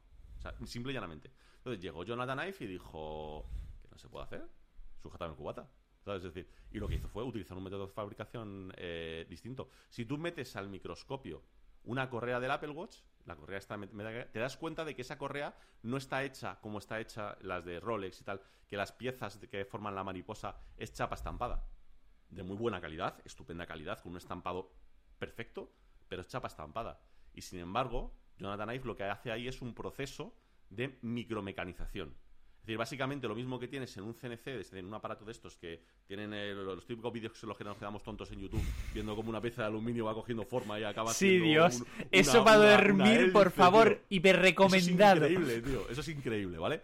Pues eso mismo, pero en miniatura, a nivel, a nivel casi, casi microscópico. Entonces, claro, ahí sí puedes hacerlo. ¿Por qué? Porque no tienes limitación ni en la forma, ni en el espesor, ni en nada de las piezas. Pero claro, tienes que diseñar no la correa, tienes que diseñar la máquina que va a fabricar la correa. Si tienes cojones. Claro, es- es ese, es el, ese es el rollo. Y eso es donde Jonathan Ive, tío, yo lo siento mucho. pero Se la sacó. igual. No, no, no, no. O sea, es, es llegar y no quiero ser desagradable aquí en el directo, pero hacer ciertas cosas, ¿sabes? Es decir, eh, en fin. En fin. O sea, es decir, e- e- esa era, esa era para mí la diferencia de este diseñador con los demás. Por mucho que luego se le critiquen de alguna cosa y tal, eh, hacía eso. Y es que cuando él diseñaba algo, en paralelo se aseguraba de que había un proceso de fabricación que lo podía hacer. Y que había unos materiales que podían aguantar eso que él estaba intentando hacer. Y ahí es- y esa es la clave. Esa es la clave. Por ejemplo, el iPhone. eh, ¿Cuál era? El 5C, que tanto se criticó, que la parte De trasera era plástico. plástico. Ese, ese plástico era una gozada. O sea, todo el que lo ha criticado, ¿por qué no ha tenido uno en la mano, eh? O sea, así de claro te lo digo, ese plástico era guay, eh. Tenía un tacto, tío, que daba un gustazo cogerlo en la mano. O sea, yo, yo- no lo tuve yo, lo tuvo mi madre. yo, de verdad que e, era, era lo típico, que llegaba a casa de mis padres, estabas charlando lo que sea y te acercas, lo coges y empiezas a juguetear con él, pero sin encenderlo, a darle vueltas, a mirarlo, a tocarlo y tal. Era, una gozada. Es decir, cualquier material bien utilizado, bien mecanizado, bien procesado y tal, puede ser una maravilla. Es, el- ejemplo que te ponía al principio. Yo, desde que tuve el anterior móvil al que tengo ahora, Tío, las traseras de los móviles inalámbricos, policarbonato, déjate de cristal, que el cristal pesa muchísimo, tío. No, vale la pena y encima se raya y se te puede romper, si se te cae, se te- se te raja entero. Policarbonato, tío, que eso, es decir, que el policarbonato le puedes meter un hachazo y, y- vuelve a su sitio. No le, no le pasa absolutamente nada. Es mejor solución, es decir, al final los, los materiales, pues eso, es decir, son, son parte fundamental de lo que tú estás diseñando y en función del material que vayas a utilizar, pues podrás hacer unos diseños u otros, ¿no? Entonces, es- es- esa es un poco la, la- la- la cosa, ¿no? Con- Me ha picado ahora el gusanillo de coger, comprarme un microscopio, comprarme esa correa para mirarla al microscopio, que lo sepas. O sea, ahora tengo ganas de tener una correa solamente para verla al- al- con un macro ahí. Eh, sí, bueno, realmente con un buen macro también te sirve, ¿eh? no necesitas un microscopio microscopio, pero con un buen macro te sirve porque te vas a dar cuenta de que no es, es decir, te coges cualquier otro reloj bueno que tengas, comparas la parte de la mariposa del cierre una con otra y te das cuenta que uno es una chapa plegada, básicamente, es una chapita plegada, de forma muy bien, es decir, es, es Sí, sí. perfección lo que hacen, pero te das cuenta que el de Apple no. El de Apple es mecanizado, tío. Es decir, le han metido una fresa para hacer esa forma. Es, es una locura en ese tamaño, tío. Es, es- es un locurón. Claro, así te cuesta 500 pavos. Pues claro, muy- y de hecho, te aseguro que ese es de los pocos productos, pero de los pocos, ¿eh? Que vende Apple básicamente a precio de coste. Mi- Por lo que habrá costado para todo hacer todo eso. Ya te lo digo, yo que lo venden a precio de coste, pero, eh, porque, porque para ellos es como es un mensaje a cierta industria de decir, mira lo que tengo mejórame esto, campeón. ¿Sabes? No, no, es verdad, ¿eh? Es decir, esto, que muchas veces, esto, esto lo digo mucho, mucho, mucho en muchas tertulias en las que estoy, que no nos olvidemos nunca que detrás de todos los productos que tenemos hay personas. Hay gente Vale. que ya está quemada. Claro, es decir, a mí me hace muchas gracias cuando hablan de Apple como entidad o de ciertas decisiones que se toman y yo siempre lo digo, ¿vale? Es decir, no es una crítica, es una realidad porque yo la he vivido en otras empresas. Es decir, tú piensas que quien toma una decisión en Apple de una estrategia grande son a día de hoy 12 o 14, no sé cuánta gente está ahora mismo en la mesa de en la junta directiva de Apple, pero son 12 o 14 multimillonarios sin necesidad de meterse en muchos jaleos. Es que es así. Es decir, sí, pueden ser la- la- unas mentes brillantes, pueden ser muy buenos en lo suyo, lo que- pero nunca perdamos esa perspectiva. Yo siempre hago la broma en, en la pelea, la, la hago mucho la broma de, de decir, venga, el M1 lo lanzamos para este año o para el que viene. Eh, Venga, para el que viene, todos aprobado, aprobado. Venga, ahora vamos a jugar a lanzarnos billetes. Vamos, vamos, vamos. Eh, tú- es que tú, tú piensas quién está, quién está Sí, sí, sí, esa sí. tío. Es decir, es, es que muchas veces perdemos esa perspectiva, tío, de, de, De nivel. que no estamos tú y yo que seguramente intentaríamos tomar la mejor decisión por nuestro futuro, por nuestra imagen, por... No, no, no, para, para, para. Tienes ahí a gente que tiene literalmente miles de millones en su bolsillo y que lo más importante para ellos es que esos miles de millones no se muevan mucho, ¿vale? Es decir, y que las decisiones que van a, van a tomar van a ser, por supuesto, Para incrementar, para les crecer. viene bien para ellos, pero, pero te aseguro que no van a hacer ninguna estupidez y no van a hacer ninguna estupidez por, por- por un motivo muy obvio. Esto no es cuando empezó la empresa, estaban Steve Jobs, Wozniak y el otro que, que estaban allí con el LSD metido diciendo, ¿y qué hacemos? No sé, pues lo veis, tío. Yo- no, tío, es- esto ya no es así. ¿sabes? Es decir, es, es una empresa gigantesca con, con mucho dinero de por medio y, bueno, pues las decisiones se toman de otra forma. Y insisto, ¿eh? no es una crítica. Es simplemente No, no, es, una la real- realidad. Es una realidad, tío. Es una realidad. Hay gente con Pero- otro nivel y, y- y- y son Claro, otras historias tío. que a nosotros no nos llega. Efectivamente, o sea, es decir, pero y, y hay que mentalizarse que esto va así y no pasa nada, ¿eh? es decir, insisto, no es decir, mira qué malo No, no, no, no, no, no. Si tú te vas a una empresa de este nivel, estas son las decisiones que se toman. Es decir, que nadie se equivoque, o sea, esto va así, va por ese camino, ¿sabes? Entonces el uso del cristal que ha puesto en los últimos años Apple con ese acabado pulido y toda la historia, muy bonito, pero a ti no te hace ni ya ni, ni gracia. Mm, Después de haber probado, antes me encantaba, me gustaba mucho, por, por tacto y todo, ¿no? Pero después de haber probado algo tan simple, porque es muy simple, muy barato, como el policarbonato, que, le dan al cristal. Claro, es que Apple- ojo, ¿eh? Que el que tengo es de cristal, ¿eh? Ahora mismo. O sea, que no, que no es por decir, no, es que el que tengo. No, no, fue el Sí, anterior pero que tuve. es que la- mejor. Apple tuvo que hacer ahora un, un vidrio que recupera, pero que tiene trazas de aluminio en el interior, no sé qué, no sé cuánto, y te, y te- o sea, te, te Volvemos- explica un volvemos nuevo vidrio. Claro, pero es que volvemos a lo que estábamos hablando hace un rato. Sobre ingeniería no vale la pena. No vale la pena porque de verdad te digo que o sea, te- te- te- lo, lo puedes ver si se lo pillas a alguien en los Note 20 de, de Samsung. Hay, hay más marcas, pero es que no lo sé. No, es- no es otro Yo, yo, lo, yo lo probé, yo lo probé durante un mes, me lo dejó Samsung. es, es agradable al tacto, tío. No es molesto y no se rompe. Es decir, y, y transmite estupendamente las, un campo electromagnético para cargarlo y tal. De, de verdad que necesita. Y pesa mucho menos. De verdad es necesario decir, vale, no- no- a ninguno nos gusta tener algo plasticoso en la mano, eso es horrible. Es decir, a- sobre todo los que nos gustan los buenos acabados y tal. Pero es lo de siempre. Depende de lo que te gastes en ese material. Que ojo, que a lo mejor puede ser pues pasar de gastarte un euro a gastarte 10, nada más. Es decir, frente a lo mejor los 50 que cuesta el cristal pues pasas a tener un producto que es absolutamente premium, porque casi cualquier material, si tiene la calidad suficiente, es premium. Es decir, tú tienes cosas premium que pueden ser en distintas categorías. Claro, si nos vamos a un coche premium, te vas a 5 millones de pavos. No, sé si me explico. Pero si te vas a un lápiz premium, te vas a 10 euros.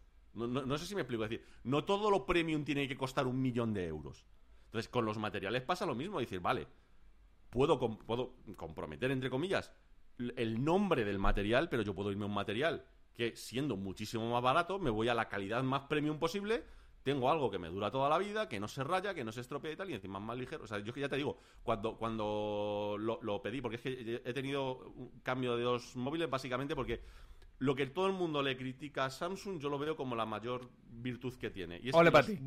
No, no, no, no, te quiero decir que los precios caen en picado. Sí. Eh, eh, Mejor es- a los dos es que meses me llevo compro sin- por sin- llevo 500 sin euros. gastar un duro en, en- en móviles varios meses y estoy cambiando de móvil al tope de gama todo el tiempo. Es decir, eh, ¿qué, qué tengo que discutir? O sea, es que la última es que me escribió Samsung diciendo, te recompro tu móvil por 300 euros más de lo que lo compraste. Es como, Eh. Y te vendo este por 300 euros menos de lo que cuesta. Decir, eh, me sale lo- ¿Perdona? por. Sí, sí, tal cual. O sea, yo he cambiado del Note 20 al S21 Ultra gratis. Eh, Te lo juro. La semana fantástica de Samsung. ¿Sabes? No, no, Entonces, voy a refrescar aquí el correo a ver si me acaba de hacer Tim Cook lo mismo. Refrescar, refrescar. todo, todo el mundo lo ve como, como una cosa horrible, ¿no? Es que se caen los precios y tal. Discúlpame, yo empecé en, un- en- en- Es que esto es real. Me gasté 600, 500 y pico euros, 580 euros en un, un Note 10 en verano y voy por un S21 Ultra sin haber gastado un céntimo, tío. O sea, por favor, que tengo que discutir con nadie, tío. Es decir, No, no, por esa parte. No tenía ganas de cambiar de móvil, eh, te lo prometo, eh, pero claro, dices, hostia, si me das el... Bueno, si me das uno más nuevo y Tío, mejor. yo, yo- yo no voy a discutir, o sea, es decir... Tú dale, dale. hasta, hasta aquí hemos terminado. Yo, yo no, no tenía intención, lo dije hace tiempo y sigo pensándolo, de irme a los topes de gama porque ha habido un punto en el que he dejado de ver el sentido. Pero coño, si me lo está regalando como que dice, pues bienvenido sea. tío. Hombre, ¿Qué quieres bienvenido sea, totalmente. O sea, no, no- no voy a discutírselo a nadie, ¿sabes? Es, decir, es, es, es, es ridículo, ¿no? Entonces, bueno, pues el, el, el, el rollo es ese, vamos. Una cosa que Apple está metiendo en muchos productos y cada vez más, tema imanes. ¿Cómo ves tú el tema de que cada vez todo es imán por aquí, imán por allá, imán para pegar una pantalla, imán para pegar al iPad por una funda, imán para no sé qué? ¿Cómo ves tú el tema de los imanes a, a nivel de diseño? No, está bien. A a mí sí me gusta. A mí me parece que está bien. Es una, es una muy buena solución. ¿Sabes? Es decir, no, no sirve para todo, todo, todo, pero, pero es una muy buena solución. Es decir, o sea, es, es, es para mí es eh, de lo mejor, podríamos decir, lo de en el iPhone 12, que sin gustarme mucho el terminal, para lo que mejor me parece es los imanes que tiene detrás, simplemente porque si luego buscas unos buenos imanes potentes, llegas en el coche y haces clac, y eso no se mueve ni pa. Eso es maravilloso, tío. Es decir, no, no fastidies. Todos tenemos el problema de no poder meter el móvil de una forma cómoda en el coche, eh, que es que esté. Porque, porque vale, lo de CarPlay, eh, Android Auto y tal, está, mira, está muy bien, pero es, es, es- no se utiliza tanto. Es decir, no es, no es más habitual. Es más habitual que tú llegues con tu móvil, lo metas en un soporte y lo utilices de GPS o lo que sea. Joder, la idea de tener unos imanes y poderlo pegar en el coche, eso me parece increíble. O sea, es decir, porque había mucha gente que le, que le pegaba una chapa metálica detrás para Sí. pegarlo luego sobre Sí, un imán en el coche. sí, sí, sí, es decir, o sea, tal, tal cual. Si ya lo llevas integrado, tío, pues está muy bien. Y, y que el, el cargador, pum, se coloque directamente en su sitio, me parece, me parece genial. Creo que el nombre está muy mal puesto. Me explico. Lo llaman MagSafe. Pero el MagSafe era el Cuando- del Mac. No, no, no, no, no, no, no, pero es que para mí es peor. Me explico, me explico. Es decir, enti- entiéndeme. Y ojo, eh, no es una crítica porque no me parece un problema. Pero simplemente me parece que a nivel de marketing no lo han hecho bien. Me explico. La gracia del MagSafe es que tú tenías el portátil, tenías el cable conectado, alguien lo pisaba, ¿vale? Y salía volando el cable, pero no el portátil. ¿Vale? Tú ahora mismo tienes una base inalámbrica de cualquier marca. Alguien pisa el cable, la base de carga sale volando, pero el móvil seguramente caerá en la mesa y ya está. Ahora mismo alguien te pisa el cable del MagSafe Y se lleva el todo. móvil sale con el MagSafe. Vale, vale, vale. Hostia, llámalo de otra forma, tío. No lo llamen MagSafe porque de Safe no tiene absolutamente nada. Insisto, es que me parece guay, ¿eh? O sea, decir, que, que- que le compro la idea a Apple, ¿eh? O sea, decir, que no estoy diciendo no me gusta. No, no, que me parece guay, tío. O sea, decir, que, de, de verdad que me parece un acierto. Es decir, a tomar por saco. ¿Tienes un problema para colocar? ¿Eres, eres tan inútil que no eres capaz de colocar el móvil en la crucecita? Te pongo un imán, tío. No pasa nada. Pum, imán en su sitio. No, de, de verdad te lo digo, ¿eh? No, no es, no es ni, ni crítica ni sátira. No, no. Bien pensado, tío, bien pensado. Es decir, eh, eh, chapó por, por Apple. Dicho esto, el nombre no lo veo, tío. Está, está bien que es para recordar lo aquello que tenían y tal. Pero MagSafe, MagSafe no, tío. Es decir, que es, es otra vez volverlo a enganchar a un cable, aunque sea magnético, pero es enganchar a un cable. otra Es vez, que eh, yo no lo he comprado por eso, porque me parece un poco estúpido de decir, a ver, tengo que ir, eh, conectarlo a un cable y luego para quitarlo tengo que desconectarlo con las dos manos. Coño, lo que hago con un cable. Con un tío. cable, sí, yo, yo también estoy de acuerdo contigo. O sea, eh, el dúo no me gusta porque yo tengo, te- quiero cargar tres dispositivos a la vez y ya tengo mi base, pero es que el MagSafe normal, mm, no, no, no. O sea, Yo, yo estoy de acuerdo contigo. No, no, en ese sentido no le veo el sentido yo tampoco. Me, parece un poco, un poco ridículo. Dicho esto, es verdad que el sistema de meterlo todo con imanes y tal. sí, la idea, la idea, la idea está bien, idea pero está muy bien. para una doble, solo- una triple. Solo tienes que ver, so- solo tienes que ver, por ejemplo, en los, en los eh, iPad Pros y tal, lo bien encajado que queda sobre el teclado, sobre las fundas, tío. Esto, eso- eso- esto, es, esto es un tanque. Es un tanque, o sea, decir, me encanta. O sea, decir, en ese sentido lo veo muy bien. O sea, yo, yo no lo veo problemático al revés. Yo, me parece que es una buena idea. Es decir, de hecho, los imanes que utilizan son caros. O sea, decir, que está bien. Y para, y para mí el precio que tienen eh, que te suban por eso, es para mí, para mí personalmente está justificado. Porque, porque creo que aporta algo interesante. Y, y es el hecho de que muchos de los accesorios puedan quedar muy bien encajados sin necesidad de tener que... La XDR, una pantalla de 6.000 pavos que directamente va a una peana haciendo así. Pum, te lleva y Claro, se imanta. efecti- efectivamente. Y a tomar por saco, no se mueve. Sí, exactamente. O sea, a mí sí me gusta. A mí es un sistema que sí me gusta. Lo que pasa que es verdad que en general, para que sea bueno, es caro. Pero bueno, eh, está bien. O sea, es decir, es- este para mí está dentro de lo que puede entrar en ese balance de bien diseñado junto a precio y tal. Me parece correcto, má- más que correcto, vamos. Oye, eh, hablando de, de materiales, hemos hablado mucho de materiales que tenemos ahora, pero ¿cuáles son los materiales del futuro? Porque hay, eh, tú seguramente, igual que yo, habrás oído 5.000, hace 5.000 millones de años, cuando Mahoma todavía estudiaba, el grafeno. Es el material del futuro, el grafeno va a venir y va, vamos a poder hacer unas cosas con grafeno y así con otros muchos materiales. Realmente, ¿dónde está el futuro del- de los materiales? ¿O vamos a seguir igual y me- mejorando no- aleaciones? no. Sí, yo creo que sí, yo creo que no va a haber mucha diferencia. Yo creo que vam- vamos a seguir por el camino y posiblemente haya, ya te digo, yo después de ciertas experiencias que he tenido, es posible que haya vueltas a algunos materiales que habíamos dejado porque ahora ya han mejorado sus procesos y se pueden hacer mejor, ya sé, algunos plásticos y tal. El mismo vidrio. El problema, el, el problema, el mismo vidrio y demás. Es decir, yo creo que ma- mantendremos materiales. Lo del grafeno, es que lo del grafeno, tío, es. eh, a ver, hay- yo para mí con el grafeno hay algo raro. ¿Vale? Es decir, yo a mí me da la sensación de que. Ojalá me equivoque, ¿eh? Yo son de estas cosas que digo que ojalá esté completamente equivocado. Yo con el grafeno tengo la sensación de que todo el bombo que le dieron de lo que iba a solucionar están viendo que no es así. ¿Sabes? Y, por eso poquito a poco se va diluyendo, se va diluyendo. Te digo por qué. Porque yo es que esto no es broma. Las ruedas de mi bici tienen fibras de grafeno para evitar pinchazos. Es decir, no, no puede ser tan complicado ni tan caro de hacer el grafeno si unas ruedas que vale cada cubierta 35 euros llevan, eh, llevan en vez de Kevlar, que normalmente llevan Kevlar, llevan grafeno. Tan caro no puede ser. O sea, no, no- no sé si me explico. Y yo cuando vi lo de que se llamaban grafen, pensaba que el nombre era comercial. Y cuando luego me puse a investigar, ¿qué cojones? Son hilos de grafeno de verdad. O sea, es decir, que no es, no es, un, no es un invento o una o algo de marketing. Yo pensaba que era de marketing. Pues no lo es. Es decir, han sustituido el Kevlar por, por, por, por. Dices, entonces tan caro no puede ser. Es decir, no, no, no, no- y, se, y se puede producir en cantidad suficiente para, como, para que una marca como Vitoria, que es una marca normal de llantas de, de, de bici, pueda incluir grafeno, tío. O sea, es decir, entonces, que no esté saliendo por otros sitios, a mí me huele raro. Me huele raro. Sí, es que es difícil de fabricar, es que es muy costoso. es que- Aquí dicen que Ya, pero no ya- se puede fabricar a alta escala. eh, y sí puede comprarlo Vitoria para hacer montones, y cuando digo montones de llantas de bici, ah, vale, verdad, vale, te compro que a lo mejor no para hacer eh, m- eh, móviles porque se venden miles de millones, vale, te lo- pero lo tendríamos que estar viendo en más cosas. ¿Vale? En las que no se vende tanto. Es que, es se sé, dijo que, era para todo, o sea, que con eso íbamos a poder hacer no, no, claro, claro, de partes de móviles. no, es que, es que, claro, es que técnicamente es para todo porque como lo, construyes tú de cero, es decir, tú creas su estructura, puedes decidir cómo va a funcionar ese material. Entonces, claro, eh, o sea, tú el problema que tienes es que cada material tiene sus propiedades. Entonces, tú tienes unos materiales que son duros, otros que son dúctiles, otros que son resistentes, otros que son conductores, otros que son conductores pero no, conductores térmicos. Hay de todos los tipos. El grafeno, la gracia que tiene es que depende de cómo lo ordenes, tú te creas tu material a medida. Entonces, evidentemente, pues claro, eso suena muy atractivo. Pero insisto, vale, que no se ven móviles lo puedo entender, o que no se ve en tal, lo puedo entender porque a lo mejor a, esa escala no se puede producir. Pero que no lo estemos viendo en prácticamente nada, es raro.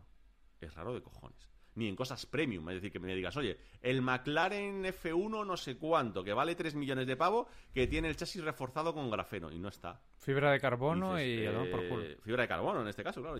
Ya está. Dices, eh, aquí hay algo raro, ¿eh? O sea, es decir, aquí hay algo que no se está contando, que no se está viendo. Lamentablemente, como no es un material que se haya ni, ni- pensado en mi industria, no tengo más conocimiento de él, pero lo que sí tengo conocimiento de lo que pasa en las industrias con los materiales, a mí me suena raro. A mí me suena bastante raro que no lo estemos viendo más presente porque, ojo, no es- como dices tú, siempre cuando hablas de grafeno es como, uh, a futuro, tío, que llevamos hablando de grafeno 15 años. Es que- es que- algo tendría que haber. Desde que soy pequeño llevo escuchando lo del grafeno y digo, se va a poder Claro, hacer tío, o esto sea, y vas a de- poder guantes de grafeno y no sé qué y vas a tocar y tal. Sí, Y sí, es decir, no te digo, no te- ya te digo, no te digo, no te digo que, que en todo, evidentemente, porque es ver- es verdad que es difícil de fabricar, pero tendría que haber ya muchas cositas con grafeno por sus propiedades y no las está viendo. Y me parece raro. Raro, porque insisto, siempre hay gamas premium muy caras que alguien está dispuesto a pagar. Vale, yo comprendo que a lo mejor los neumáticos de tu coche normal pues no vengan con grafeno, pues lo entiendo, es decir, porque las producciones serían altas, sería muy caro, sería muy tal, lo puedo comprender. Pero que para ciertas cosas premium, que se hacen menos unidades, eh, haya gente ya investigando y que no se está haciendo, hay algo que hay que no, que no se está haciendo bien, creo. Creo, por, la información que tengo, es lo que me. Lo- lo que me extraña, ¿no? Lo que me extraña. Vamos a pasar a... Te voy a pedir un, un segundito que me voy a silenciar para hacer una cosa. Sí, sí, silénciate, yo, yo voy el discurso aquí de Fidel. Eh, vamos a pasar a otro apartado, ¿vale? Este nuevo apartado va a ser un poco fuera del tema ingeniería. Bueno, va- va- vamos a hablar un poco de, también de las cosas que hace Oli. Porque vamos a hablar de una cosa que llevo oyendo las últimas, sobre todo dos semanas, por activa y por pasiva, lo está hablando todo el mundo, lo comentan, ya hay polémicas, hay salseo, hay absolutamente de todo, que son los NFT. Y sobre todo porque llega Willy Rex, también los presenta, se monta la polémica, arde Twitter y na- na- hasta que yo, yo tenía más o menos idea, imaginaba que era lo que luego esta noche, ah, perdón, este señor anoche confirmó una pelea y dije, vale, pero hasta que él lo explicó, no había visto a nadie que lo explicara bien. Yo más o menos lo entendía, pero él lo explicó bien. ¿Qué coño es un NFT, tío? Que lo llevamos hablando un- Lo dos, quiero decir- dos semanas y nadie lo explica bien. Vamos a ver. Lo primero que quiero decir es que me siento muy orgulloso en haber lanzado mi primer NFT a la vez que Willy Rex. Eso Oh. significa que tenemos ambos dos muy buena, muy buena visión del mundo. Estoy muy contento, estoy muy contento por eso. A pesar de que nuestros motivos sean muy distintos, pero estoy muy contento. A ver, Nada, Willy Rex, cágate, vamos a por ti. Vamos a por ti, efectivamente. No, a ver, eh, en, en realidad es bastante sencillo el tema de los NFTs, no es tan complicado. La idea es simple, la idea es simple. Es decir, cuando tú tienes eh, obras de cualquier tipo, eh, es decir, ya sea de un trabajo, ar- artísticas o cualquier cosa que tú fabriques o que hagas en el mundo real, eh, siempre tienes un original y de ese original se pueden hacer copias. ¿Vale? Es decir, sobre todo cuando tiene un componente un poco más, entre comillas, artístico o tiene más valor. Imagínate, te puedo poner un ejemplo: la- el- las famosas cartas estas de Pokémon ahora que están costando Sí. 30.000 pavos. ¿Cuáles tienen valor? Las originales de las ca- primeras cajas y tal. ¿Por qué? Porque hay un coleccionista dispuesto a pagarlo. ¿Que yo estaría dispuesto a pagarlo? Pues mira, no. Mm, Porque a lo mejor no le veo el sentido, pero a lo mejor un coleccionista sí, pero porque lo está mirando como algo que se va a mantener el Sí, precio como del por tiempo así demás, decirlo, bueno, pues, la- una foto de Robert Capa, eh, la primera que hizo, la original del carrete, no sé qué, no sé cuánto, esa es la que tiene el valor fuerte. Exactamente, exactamente. Y, y muchas veces, mucha gente con mucho dinero, el hecho de que pague 60 millones de pavos por un Van Gogh no es porque el Van Gogh cueste 60 millones de pavos, sino porque si yo le establezco ese precio y alguien más está dispuesto a pagar algo parecido por ello, yo sé que a lo mejor eso es más estable con el paso del tiempo que el dólar o el euro en el que estoy ahora mismo sustentándome. Porque tú no sabes lo que te va a hacer el país de turno o el gobierno de turno, pero tú sí sabes que si hay gente que es capaz de que, que- que es capaz de pagar por ciertas cosas que tienen una historia y tal cual, pues sabes que tu dinero se mantiene o incluso se incrementa si, si- si quieres especular con ello. ¿no?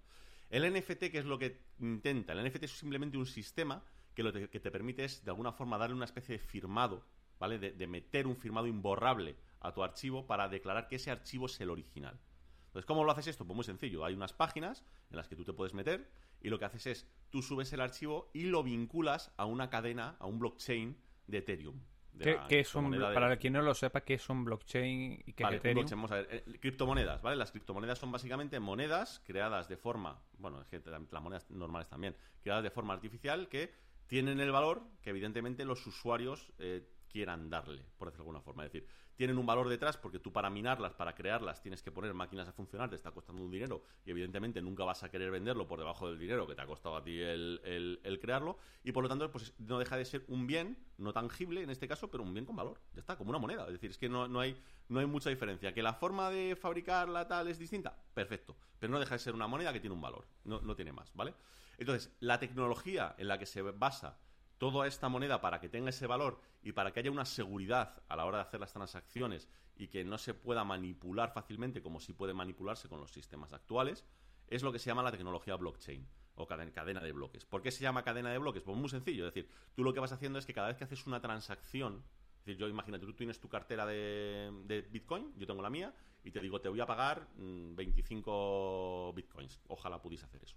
Es decir, te voy a pagar 25 Bitcoins por, por esto, ¿vale? Entonces, cuando yo hago la transacción, eso queda registrado en una cadena de bloques que simultáneamente es copiada en todos los usuarios que están utilizando esas transacciones en todo el mundo. Con lo que no hay forma de que alguien pueda modificar esa cadena de bloques. ¿Por qué? Porque no está en un- una sola base de datos, sino que cada vez que se hace una operación Se queda replica. reflejada en todo el mundo que está utilizando esa criptomoneda. En todo el mundo. Entonces, claro, todo lo que haces es inamovible. Es anónimo además porque tú no es, no es una transacción de Oliver a Cristo, sino que es una transacción de la cuenta wallet, de, que es un alfanumérico así de largo, a la cuenta wallet de un alfanumérico así de largo. ¿Vale? Es- una cosa que nadie sabe quién ha- de quién a quién lo ha pasado. Se sabe que se ha hecho esa transacción, pero no se sabe quién ha sido y no se puede rastrear porque tú además puedes irte creando números de cuentas sucesivos para cada operación que haces. Con lo que no te pueden relacionar con una cuenta, ¿vale? Entonces, bueno, el, el rollo es eso, eh, el rollo es hacerlo. La idea que alguien ha tenido de decir, pues espérate un segundo, yo puedo coger un archivo y vincular la información de ese archivo original a una cadena de blockchain. En este caso, de una de las criptomonedas que hay, que es Ethereum. De tal forma que cuando yo hago eso, ese archivo acaba de convertirse en un original. Y todo lo demás son copias. Entonces, tú siempre puedes demostrar que ese archivo que tienes es el original. Porque tú al final, en, en- en Internet, en cualquier cosa, siempre, cuando haces una copia es perfecta. Sí, yo sí. tengo un JPG, te lo paso a ti y es el mismo. Es decir, es una cosa que es casi contraintuitiva, ¿no? Yo siempre lo, lo- lo- lo comparo un poco, yo siempre digo, eh, hice la coña el otro día en el, en el chat diciendo que con el NFT se resuelve la paradoja de Teseo. Esa paradoja que decían que había un barco, barco. que se iban desmontando las piezas y al final había dos barcos que cuál es el, el original, ¿no? Bueno, pues en el mundo informático los dos son el original, normalmente. ¿Por qué? Porque es una copia perfecta una del otro. Pero con el NFT acabas de declarar que no, que el original es el primero. Hagas las copias que hagas de los demás, aunque sean perfectas, hay uno que está registrado, que es el que lo han registrado. Se supone que tiene que ser, evidentemente luego esto habrá problema con ello, por supuesto. A ver si Ahora ahora. sí. Ahora sí. Ahora sí. Tengo, tengo mi, sospecha, tengo mi sospecha de que no fuiste tú, fuiste- fui yo, y creo que es mi mesa de audio, ¿eh? Sí, cre- cre- creo que sí, porque, porque o sea, decir, cuando yo, yo me desconecté, cuando vi que no me estabas escuchando, no te estaba escuchando, y luego me metí en el directo y no se te escuchaba. Vale, Así vale. que a- Per- algo- per- algo se ha caído. perdona todo. No, creo que creo que es mi mesa de audio que cuando llega a cierto cierta longitud de tiempo como que se calienta o algo se pone tonta, ¿eh? Y eso que es nueva, que es la, la Evo 4, pero creo que Bueno, la, misma, la misma que estoy usando yo. pues la he desconectado. la- pensaba- mira, el otro día me pasó, pensaba que era Skype y hoy la he probado por Zoom y creo que no, creo que es la, la mesa. Mira a ver si hay alguna actualización de firmware, alguna historia, que está, Sí. esto lo, estarán- lo- lo actualizan continuamente. Lo dicho, vos retomamos tema, perdonad, no, no, perdonad no, el, eh, el co- historia ver, chat, como el resto. chat, es lo que pasa. del- cosas del directo. ¿sabes? Si esto fuese un vídeo de YouTube no pasaría, pero no estáis en YouTube, no estamos en Twitch. Así que Si fuera YouTube, Ali haría cortar, cortar, seleccionar, Efecti- suprimir. efectivamente. Efectivamente, efectivamente. Lo que decíamos, retomamos. Estamos con un F- eh, NFC, tenemos una- un archivo, mm, lo queremos registrar y lo registramos, ¿no? Para tener eso como único, original y la serie de originales que yo saque. Eso es. Entonces, tú a partir de ese momento puedes hacer lo que quieras con ello, dejarlo como original tuyo. Yo, por ejemplo, lo que hice fue, hice un cuadrito hice un cuadrito en, en directo, durante un, estuve como dos directos, tardé como, yo qué sé, en total unas 6-8 horas en hacerlo, lo subí, es decir, que lo hice además que era- es como una especie de blueprint de la mesa que diseñamos en el canal y todo eso, lo subí y yo le puse un precio. Es decir, tú lo puedes poner sin precio, pero yo decidí ponerle un precio, pero para que nadie me lo compre. Es decir, yo en mi caso le puse 15 Ethereums, que me parece que son 25.000 euros o algo así. Evidentemente nadie va a pagar eh, por eso. Es es- es- no, no es- Espérate no que nos llegue un jeque árabe y diga, quiero invertir en Oliver Navani sin que se note ahí. Oye, si es así, si es así, que contacte conmigo que le preparo muchos NFTs. Pero no creo, no creo que sea el caso, ¿vale? Es decir, la, la idea era simplemente de, oye, pues aprovechar, enseñarlo en el canal y tal, y, y generarlo y, y- y demás. Es decir, bueno, pues eh, la, la primera transacción que haces tienes que pagarla porque lo que te tienen que hacer es tu registro de tu, de tu cartera de NFTs en tu cartera de Ethereum. Eso vale, eso vale un dinero. No, no- es una exageración, pero vale, vale un dinero. Y a partir de ahí tú ya puedes subir a tu, a tu cartera de, de, de Ethereum todo lo que quieras. Si alguien te lo quiere comprar, va a quedar registrado para siempre que el original era de Oliver Navani y que lo ha comprado Christopher. Y eso queda así registrado para siempre. Es decir, no, no, no hay forma de eliminarlo. Entonces, es una forma, es el equivalente para una obra de arte o algo así, de traerte a un tasador o a un notario o algo por el estilo. Es decir, es básicamente lo mismo, pero en digital, en vez de hacerlo. Que por ejemplo puede venir muy bien para el tema del arte o la fotografía de decir, eh, esta foto es la original que yo, mm, fotógrafo Max River, no sé qué, saqué en la Patagonia de Argentina y es la original, la Esta es la original, efectivamente. Exactamente. O sea, es decir, la idea es esa, es decir, tú puedes hacer que una obra sea original y que todo lo demás tú siempre puedes demostrar que es una copia. Simplemente la idea es esa, simplemente. registrar lo digital que antes era como copiar, mm, pasa, pasa, pasa, pasa foto, copia 1, copia 2, copia 3, copia 4, copia 5, eran todas iguales, cuando a lo mejor se te duplica un archivo y son todas exactamente iguales. Claro, no, es, es que lo son. Es decir, tú puedes hacer una copia y la copia va a ser siempre exacta, pero no va a ser la original. ¿Qué valor tiene eso? Pues esto es lo de siempre. Es decir, para alguien no tendrá absolutamente ningún valor, que normalmente a nivel de practicidad no tiene ningún valor en el mundo digital, pero siempre, pues oye, no es lo mismo, es lo, es lo de siempre. ¿Cuánto se pagaría hoy? Que esta es la gran pregunta que alguien debería hacerse. ¿Cuánto se pagaría hoy si estuviesen los archivos originales de Steve Wozniak registrados en NFT a día de hoy del primer sistema operativo de Mac? Un coleccionista Un solitaría ahí una pasta. ¿Cuánto se pagaría por eso, tío? Es decir, es que, pues esto es lo de siempre. ¿Dónde está el valor? El valor está donde alguien quiera ponérselo, sin más. O sea, yo en mi caso ya yo lo, he dicho en el chat, lo digo aquí, lo digo en todos lados. Eh, no soy quien como para intentar especular con NFTs, porque es que ¿qué coño me va a comprar un NFT? Nadie. Pero vamos, que yo puedo entender, yo puedo entender que hayan grupos de música y haya gente que diga, no, no, ¿quieres el original? El original está aquí, está registrado. ¿Quieres que el original pase de mi nombre al tuyo? Ojo, eh, que eso no te da derechos de autor y tal. Lo único que el primer archivo es tuyo. Es como tener la primera copia. ¿Lo quieres? Págalo. Yo, yo te pongo un precio y si tú lo quieres pagar, es, es cuestión tuya. Aquí en el- Evidentemente qued- quedará, qued- quedará registrado que es tuyo. Vale, aquí en el chat, por ejemplo, eh, Dragnet dice, servicios para registrar propiedad intelectual sin necesidad de registro de marca o patente ya existían desde hace tiempo. Para mí la única pregunta es hasta cuándo va a durar la burbuja. Sí, esa, pero no. es otra, esa es otra de las historias. ¿Se está creando una burbuja con para- esto? Sí, se está creando una burbuja sin lugar a dudas. O sea, es decir, sin lugar a dudas, porque esto, esto tiene un valor, está muy guay, pero de eso a que se estén comprando obras de arte que no lo valen, que esa es la cosa. Es que no yo he visto valen. pasta por JPG de cuadro de mierda. Sí, efectivamente, claro, es- esa es la cosa. Es decir, es- eso evidentemente es una burbuja. Ahora, una cosa es que sea una burbuja y otra cosa es que no es una tecnología que parece que está para quedarse. ¿Por qué? Porque los servicios que tú tenías de registro pasa como con los bancos. Son servicios que están centralizados y a los que alguien puede llegar a meterles mano. Con una cadena de blockchain no pueden meter mano. Esa, esa es la diferencia. Porque Es tendría que meterle mano a todas la- no, no, las no, no, a no la vez. posible, o sea, O sea básicamente que- no es posible.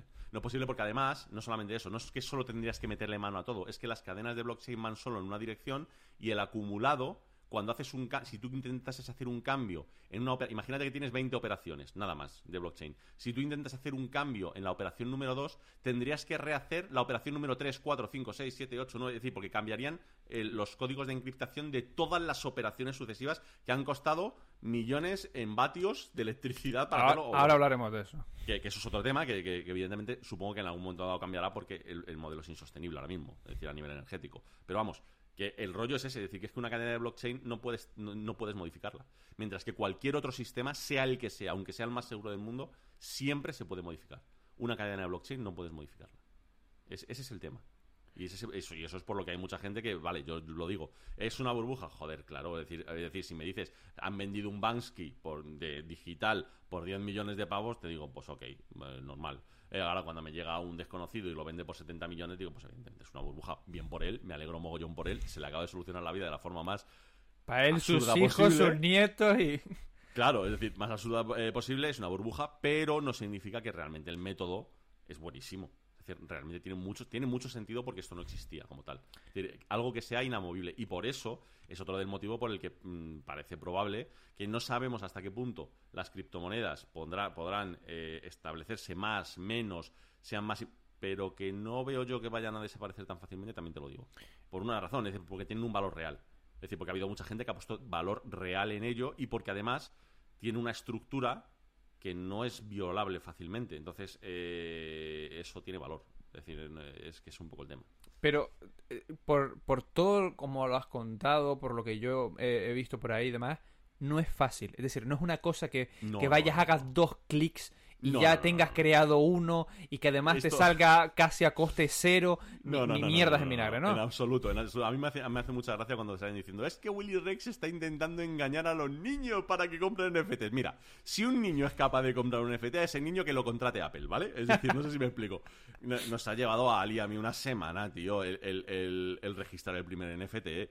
No fastidies, no me considero el tío más torpe del planeta, ¿sabes? Es decir, me ha costado bastante, porque tienes que hacer un montón de pasos previos. Tienes primero que entender cómo van todo el tema de las criptomonedas. Tienes que abrirte una cartera. Si la quieres tener medio segura, a lo mejor necesitas alguna encriptación por hardware. Eh, luego tienes que abrirte la cuenta en la plataforma. Vincular la cuenta de Ethereum que te abres en la plataforma con la cuenta de Ethereum que tienes en tu cartera. Eh, luego tienes que hacer una primera transacción para hacer un pago por esa transacción. Y luego por cada paso que haces dentro de la plataforma de crear una colección, una biblioteca, subir una imagen, tienes que hacer una firma electrónica específica que haces a través de tu cartera. Bueno, bueno, bueno, bueno. O sea, es decir, que no- tampoco es el fin del mundo, pero un niño de 11 años no hace eso, tío. O sea, es decir, a mí que me diga un niño de 9 años no es capaz de hacer eso. Y si es capaz de hacerlo, por favor, que los padres estén muy contentos, a pesar de que se haya gastado mucho dinero, porque se, te digo, va a ser un crack el resto de su vida, ¿sabes? Es decir, es difícil. O sea, es, es realmente difícil. No es, insisto, no es el fin del mundo, ¿vale? Pero, pero no es una cosa que digas clic, clic, no, no es PayPal, ¿vale? No, no es comprar por PayPal, aceptar porque ya tengo guardada la contraseña y para adelante. No, no, no, no, no. Papá, ¿Qué déjame la tarjeta. Claro, claro, olvídate, o sea, va, va- va por otro lado, va por otro lado, es, es bastante más complicado, así que bueno. O sea, Vale. ya- Costo. ¿Cuánto cuesta crearlos? Porque está muy vinculado al tema criptomoneda, por lo que acabas de explicar, que tiene la misma base, y eso tiene un costo tanto para la persona que lo crea como para el mundo en cuanto a energía. Y explica un poco por, por qué va, va- tanto la criptomoneda como esto tiene costo económico y costo en energía. Y es Sí, grande. sobre, to- so- sobre todo, o sea, el, el- el peor problema del coste es de energía. Es decir, es, el coste que realmente hay que mirar para que las criptomonedas que se puede hacer, se sabe que ya se sabe que se puede hacer, tendría que cambiar la forma de la minería. Es decir, a día de hoy, para tú, para crear moneda, es decir, para poder que se vaya generando nueva moneda, es decir, eso hay una curva, va a haber un límite de moneda que se va a generar, necesitas invertir una cantidad obscena de vatios para, utilizando, pues ya sabéis, toda la, la crisis que está habiendo con las gráficas, procesadores y tal, para poder minar esas monedas, es decir, básicamente desencriptar unos códigos y el que consigue desencriptarlos es el que se lleva el siguiente Ethereum o el siguiente Bitcoin. ¿Vale? Se crean unos pools incluso, bueno, un montón de historias que tampoco viene a cuento el, el explicarlo pasito a pasito, ¿vale? Pero el, el tema es que medioambientalmente esto es un desastre. O sea, a día de hoy la minería consume más electricidad que toda Argentina. Es que yo he visto naves industriales locura. enteras llenas de ordenadores en rack en China, Sí, sí, sí, sí, o sea, tal cual. todos en paralelo y terminando. Claro, no, no, no, claro, o sea, es, decir, es- es una maldita locura, no tiene otro nombre, es una locura. Entonces, esto medioambientalmente es un, es un desastre, es un desastre. Pero la realidad es que tanto como tanto Bitcoin como Ethereum como tal tienen posibilidad de cambiar su sistema de creación de moneda a unos sistemas que gastan muchísimo menos. Que será más una cuestión de inversión de tiempo, una más una cuestión a lo mejor de inversión de personal y tal, y no tanto una inversión de energía eléctrica pura y dura, porque encima para colmo, los sitios donde es más barata la energía, es los sitios donde la energía es más sucia. Es decir, viene más del carbón, del petróleo y demás, con lo que encima es, retroalimentar un problema que ya tenemos, ¿no? Entonces, o sea, es decir, eso tiene que cambiar, evidentemente. Pero claro, también hay que tener en cuenta eso, es decir, que el tener, el, el mero hecho de tener ese coste tan duro para el planeta también es un coste económico. Y ese coste económico es el que precisamente va a hacer que desde mi punto de vista esto no se caiga tan fácilmente. Es decir, cuando tienes al propio gobierno de China invirtiendo miles de millones en criptomonedas, eso no van a dejar que pasado mañana eso valga cero. Es, tan simple como eso. No yo jamás a nadie le voy a decir que esto es una buena inversión, porque como inversión no sabes lo que va a pasar con ello. Ahora bien, dicho esto, que esto no creo que sea una cosa que de un día para otro explote y pase a no valer nada. No hablo de los NFTs, hablo de las criptomonedas. Es muy difícil. Es muy difícil porque cuando ya tienes al Santander, al BBVA y tal, invirtiendo una parte razonablemente alta de su, de su capital en criptomonedas, esos no van a dejar que se les caigan después las criptomonedas. Ya se encargarán de buscar la- las vueltas para que eso no pase nada de un día para otro para ir que se vaya a tomar por saco, ¿vale? No, no digo que vaya a ser una cosa en crecimiento, pero que posiblemente se convierta en una moneda igual de estable que un euro, que un dólar, que un tal, pues, pues es más que probable que suceda. Más, más allá de que todo el mundo lo ve ahora como, hostia, es que a lo mejor si meto 100, mañana tengo 1000.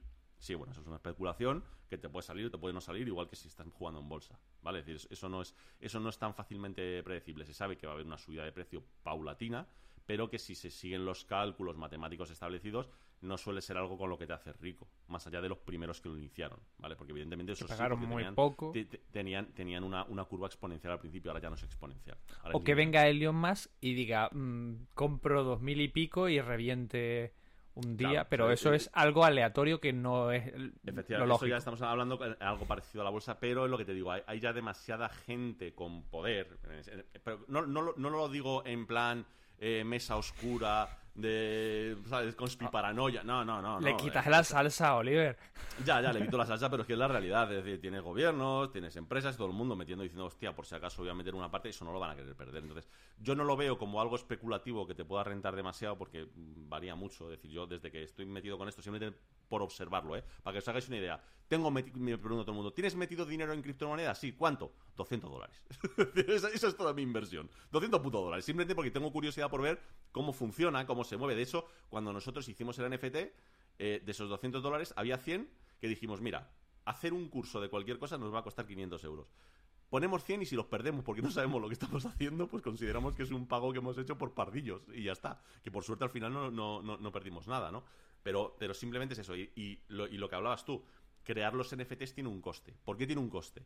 Pues tiene un coste porque para tú poder hacer tu registro de tu cartera dentro del blockchain, tienes que de alguna forma pedir prestados los ordenadores de todos los que están minando para que se cree esa línea, ese, bloque en, el- en, la cadena de bloques con tu referencia. ¿Vale? Sol- solamente tienes que pagar una vez.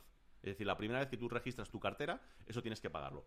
Problema de eso, que dependiendo del momento del día, de la semana, de tal de cual, vale una cosa o vale otra. Porque depende de la disponibilidad de ordenadores que hay.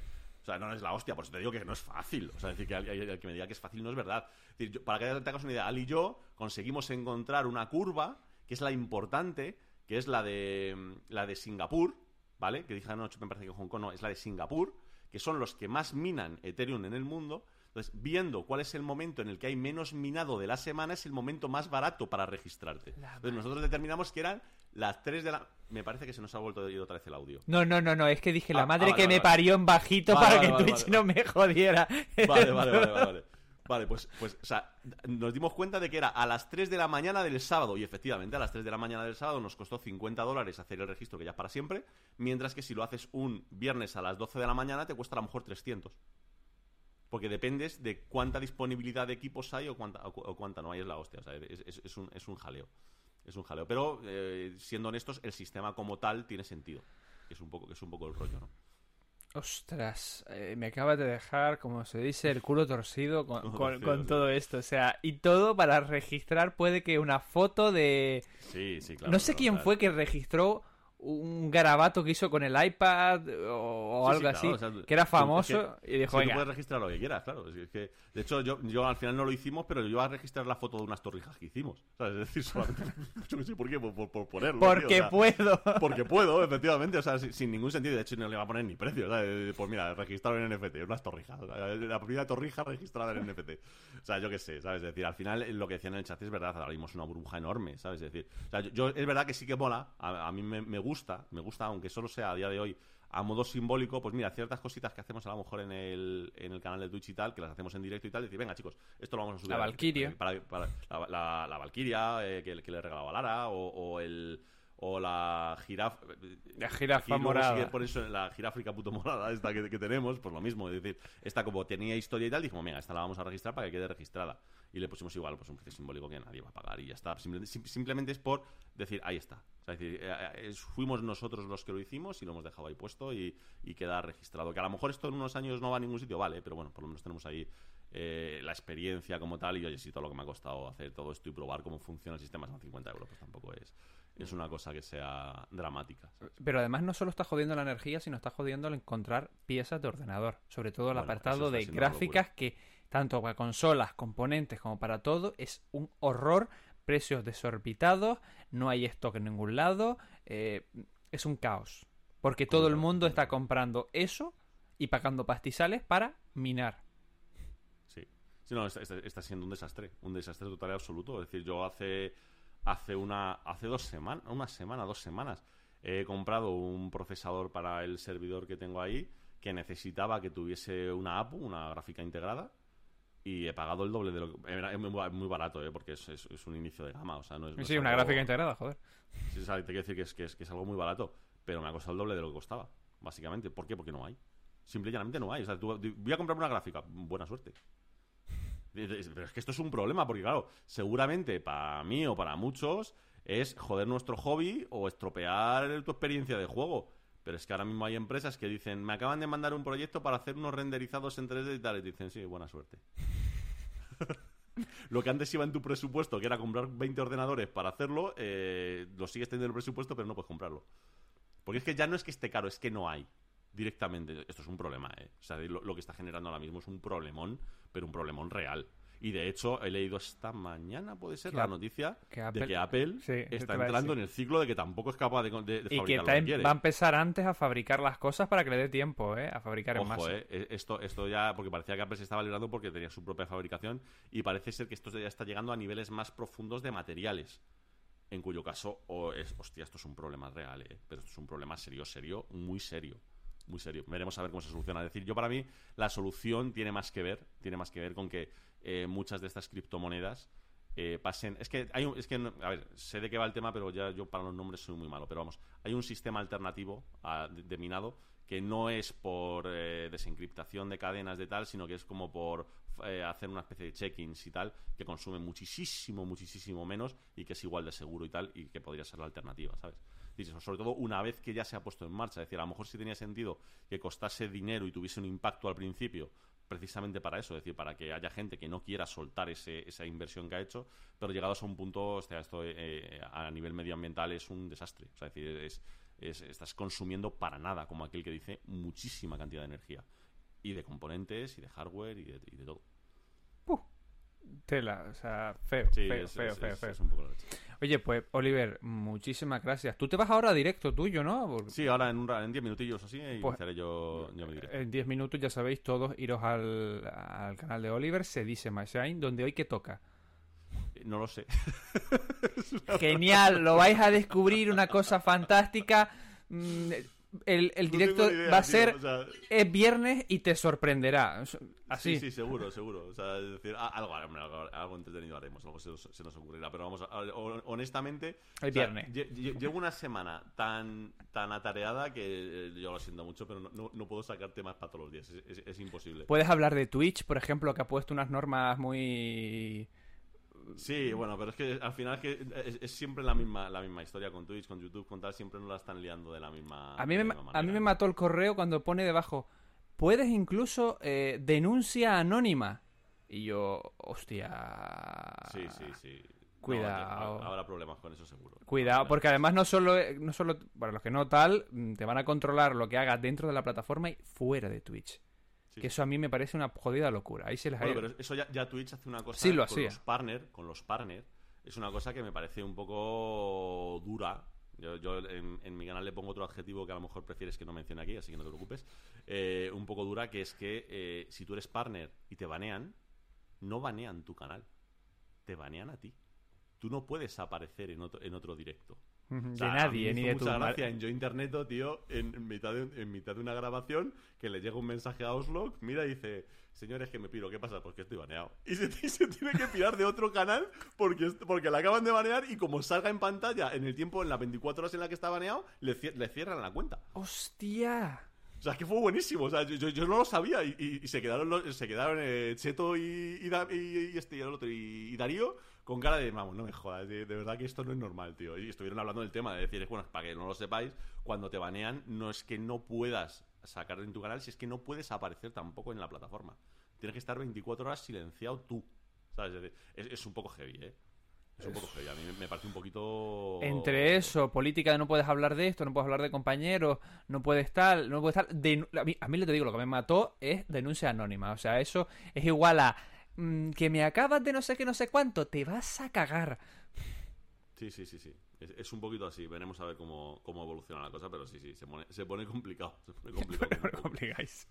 Pues Oliver, muchísimas gracias por, Nada, por haberte pasado. encantado. Di redes, acabamos acabamos de hablar de tu canal de Twitch. de- Bueno, eh, redes lo de siempre, es decir, Oliver Navani, Twitter, Instagram y donde me busquéis, hasta el OnlyFans, que de vez en cuando hacemos algún directo en OnlyFans. Ojo, Eh, eh. muy muy- mucho más entretenido y con mucho menos eh, tal de lo que mucha gente se podría imaginar. La verdad es que o sea, la gracia de OnlyFans es que es una plata para que, para que lo sepa todo el mundo, más allá de lo que todos tenemos en la cabeza. ¿vale?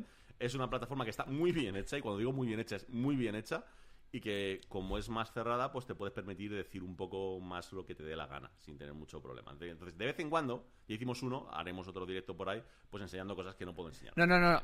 Tienes que comentar tu proyecto de YouTube. Sí, bueno, sí, mi proyecto de YouTube es a ver si soy capaz de llegar a cero subscribers. Es decir, eh, perdón, suscriptores. Disculpadme estos eh, que no me gustan nada, pero es que no lo puedo evitar, ¿vale? Eh, conseguir llegar a cero suscriptores. Eh, es decir, eh, como me hace mucha gracia que cada vez que subes un contenido que es distinto a lo de tu canal, la gente se cabrea como monas. Es decir, no todo el mundo, evidentemente, pero hay una parte que se cabrea. Sí, es, decir, sí. es, es- es verdadero cabreo el que tiene. Y desde que está Ali, eh, Ali está practicando, ¿no? Eh, editando vídeos y tal, y los está subiendo a, a YouTube, hay mucha gente que se está desuscribiendo, y yo lo entiendo, es decir, que, no- a mí- que me da igual. O sea, que, eh, Sabéis que yo ahora mismo me importa Twitch, a mí YouTube ahora mi- ahora mismo no estoy, no estoy metido en ello, ¿no? Pero como está bajando, hemos decidido que vamos a subir solo contenido muy experimental. Para que yo llame a algo contenido experimental, lo vais a flipar. Es decir, muy raro, muy raro, muy raro, muy raro. A ver si somos capaces de que se hunda completamente la lista de suscripciones de YouTube. Vamos, vamos a intentarlo activamente. Así que si alguien está suscrito, por favor, que se desuscriba. se desuscriba automáticamente. Queremos llegar a cero. A ver si hubiese forma de llegar a negativo, tío. O sea, de darnos la vuelta por detrás y, y romper el algoritmo de YouTube. Y mañana me levanto y veo fallo catastrófico en YouTube, YouTube trending topic en Twitter.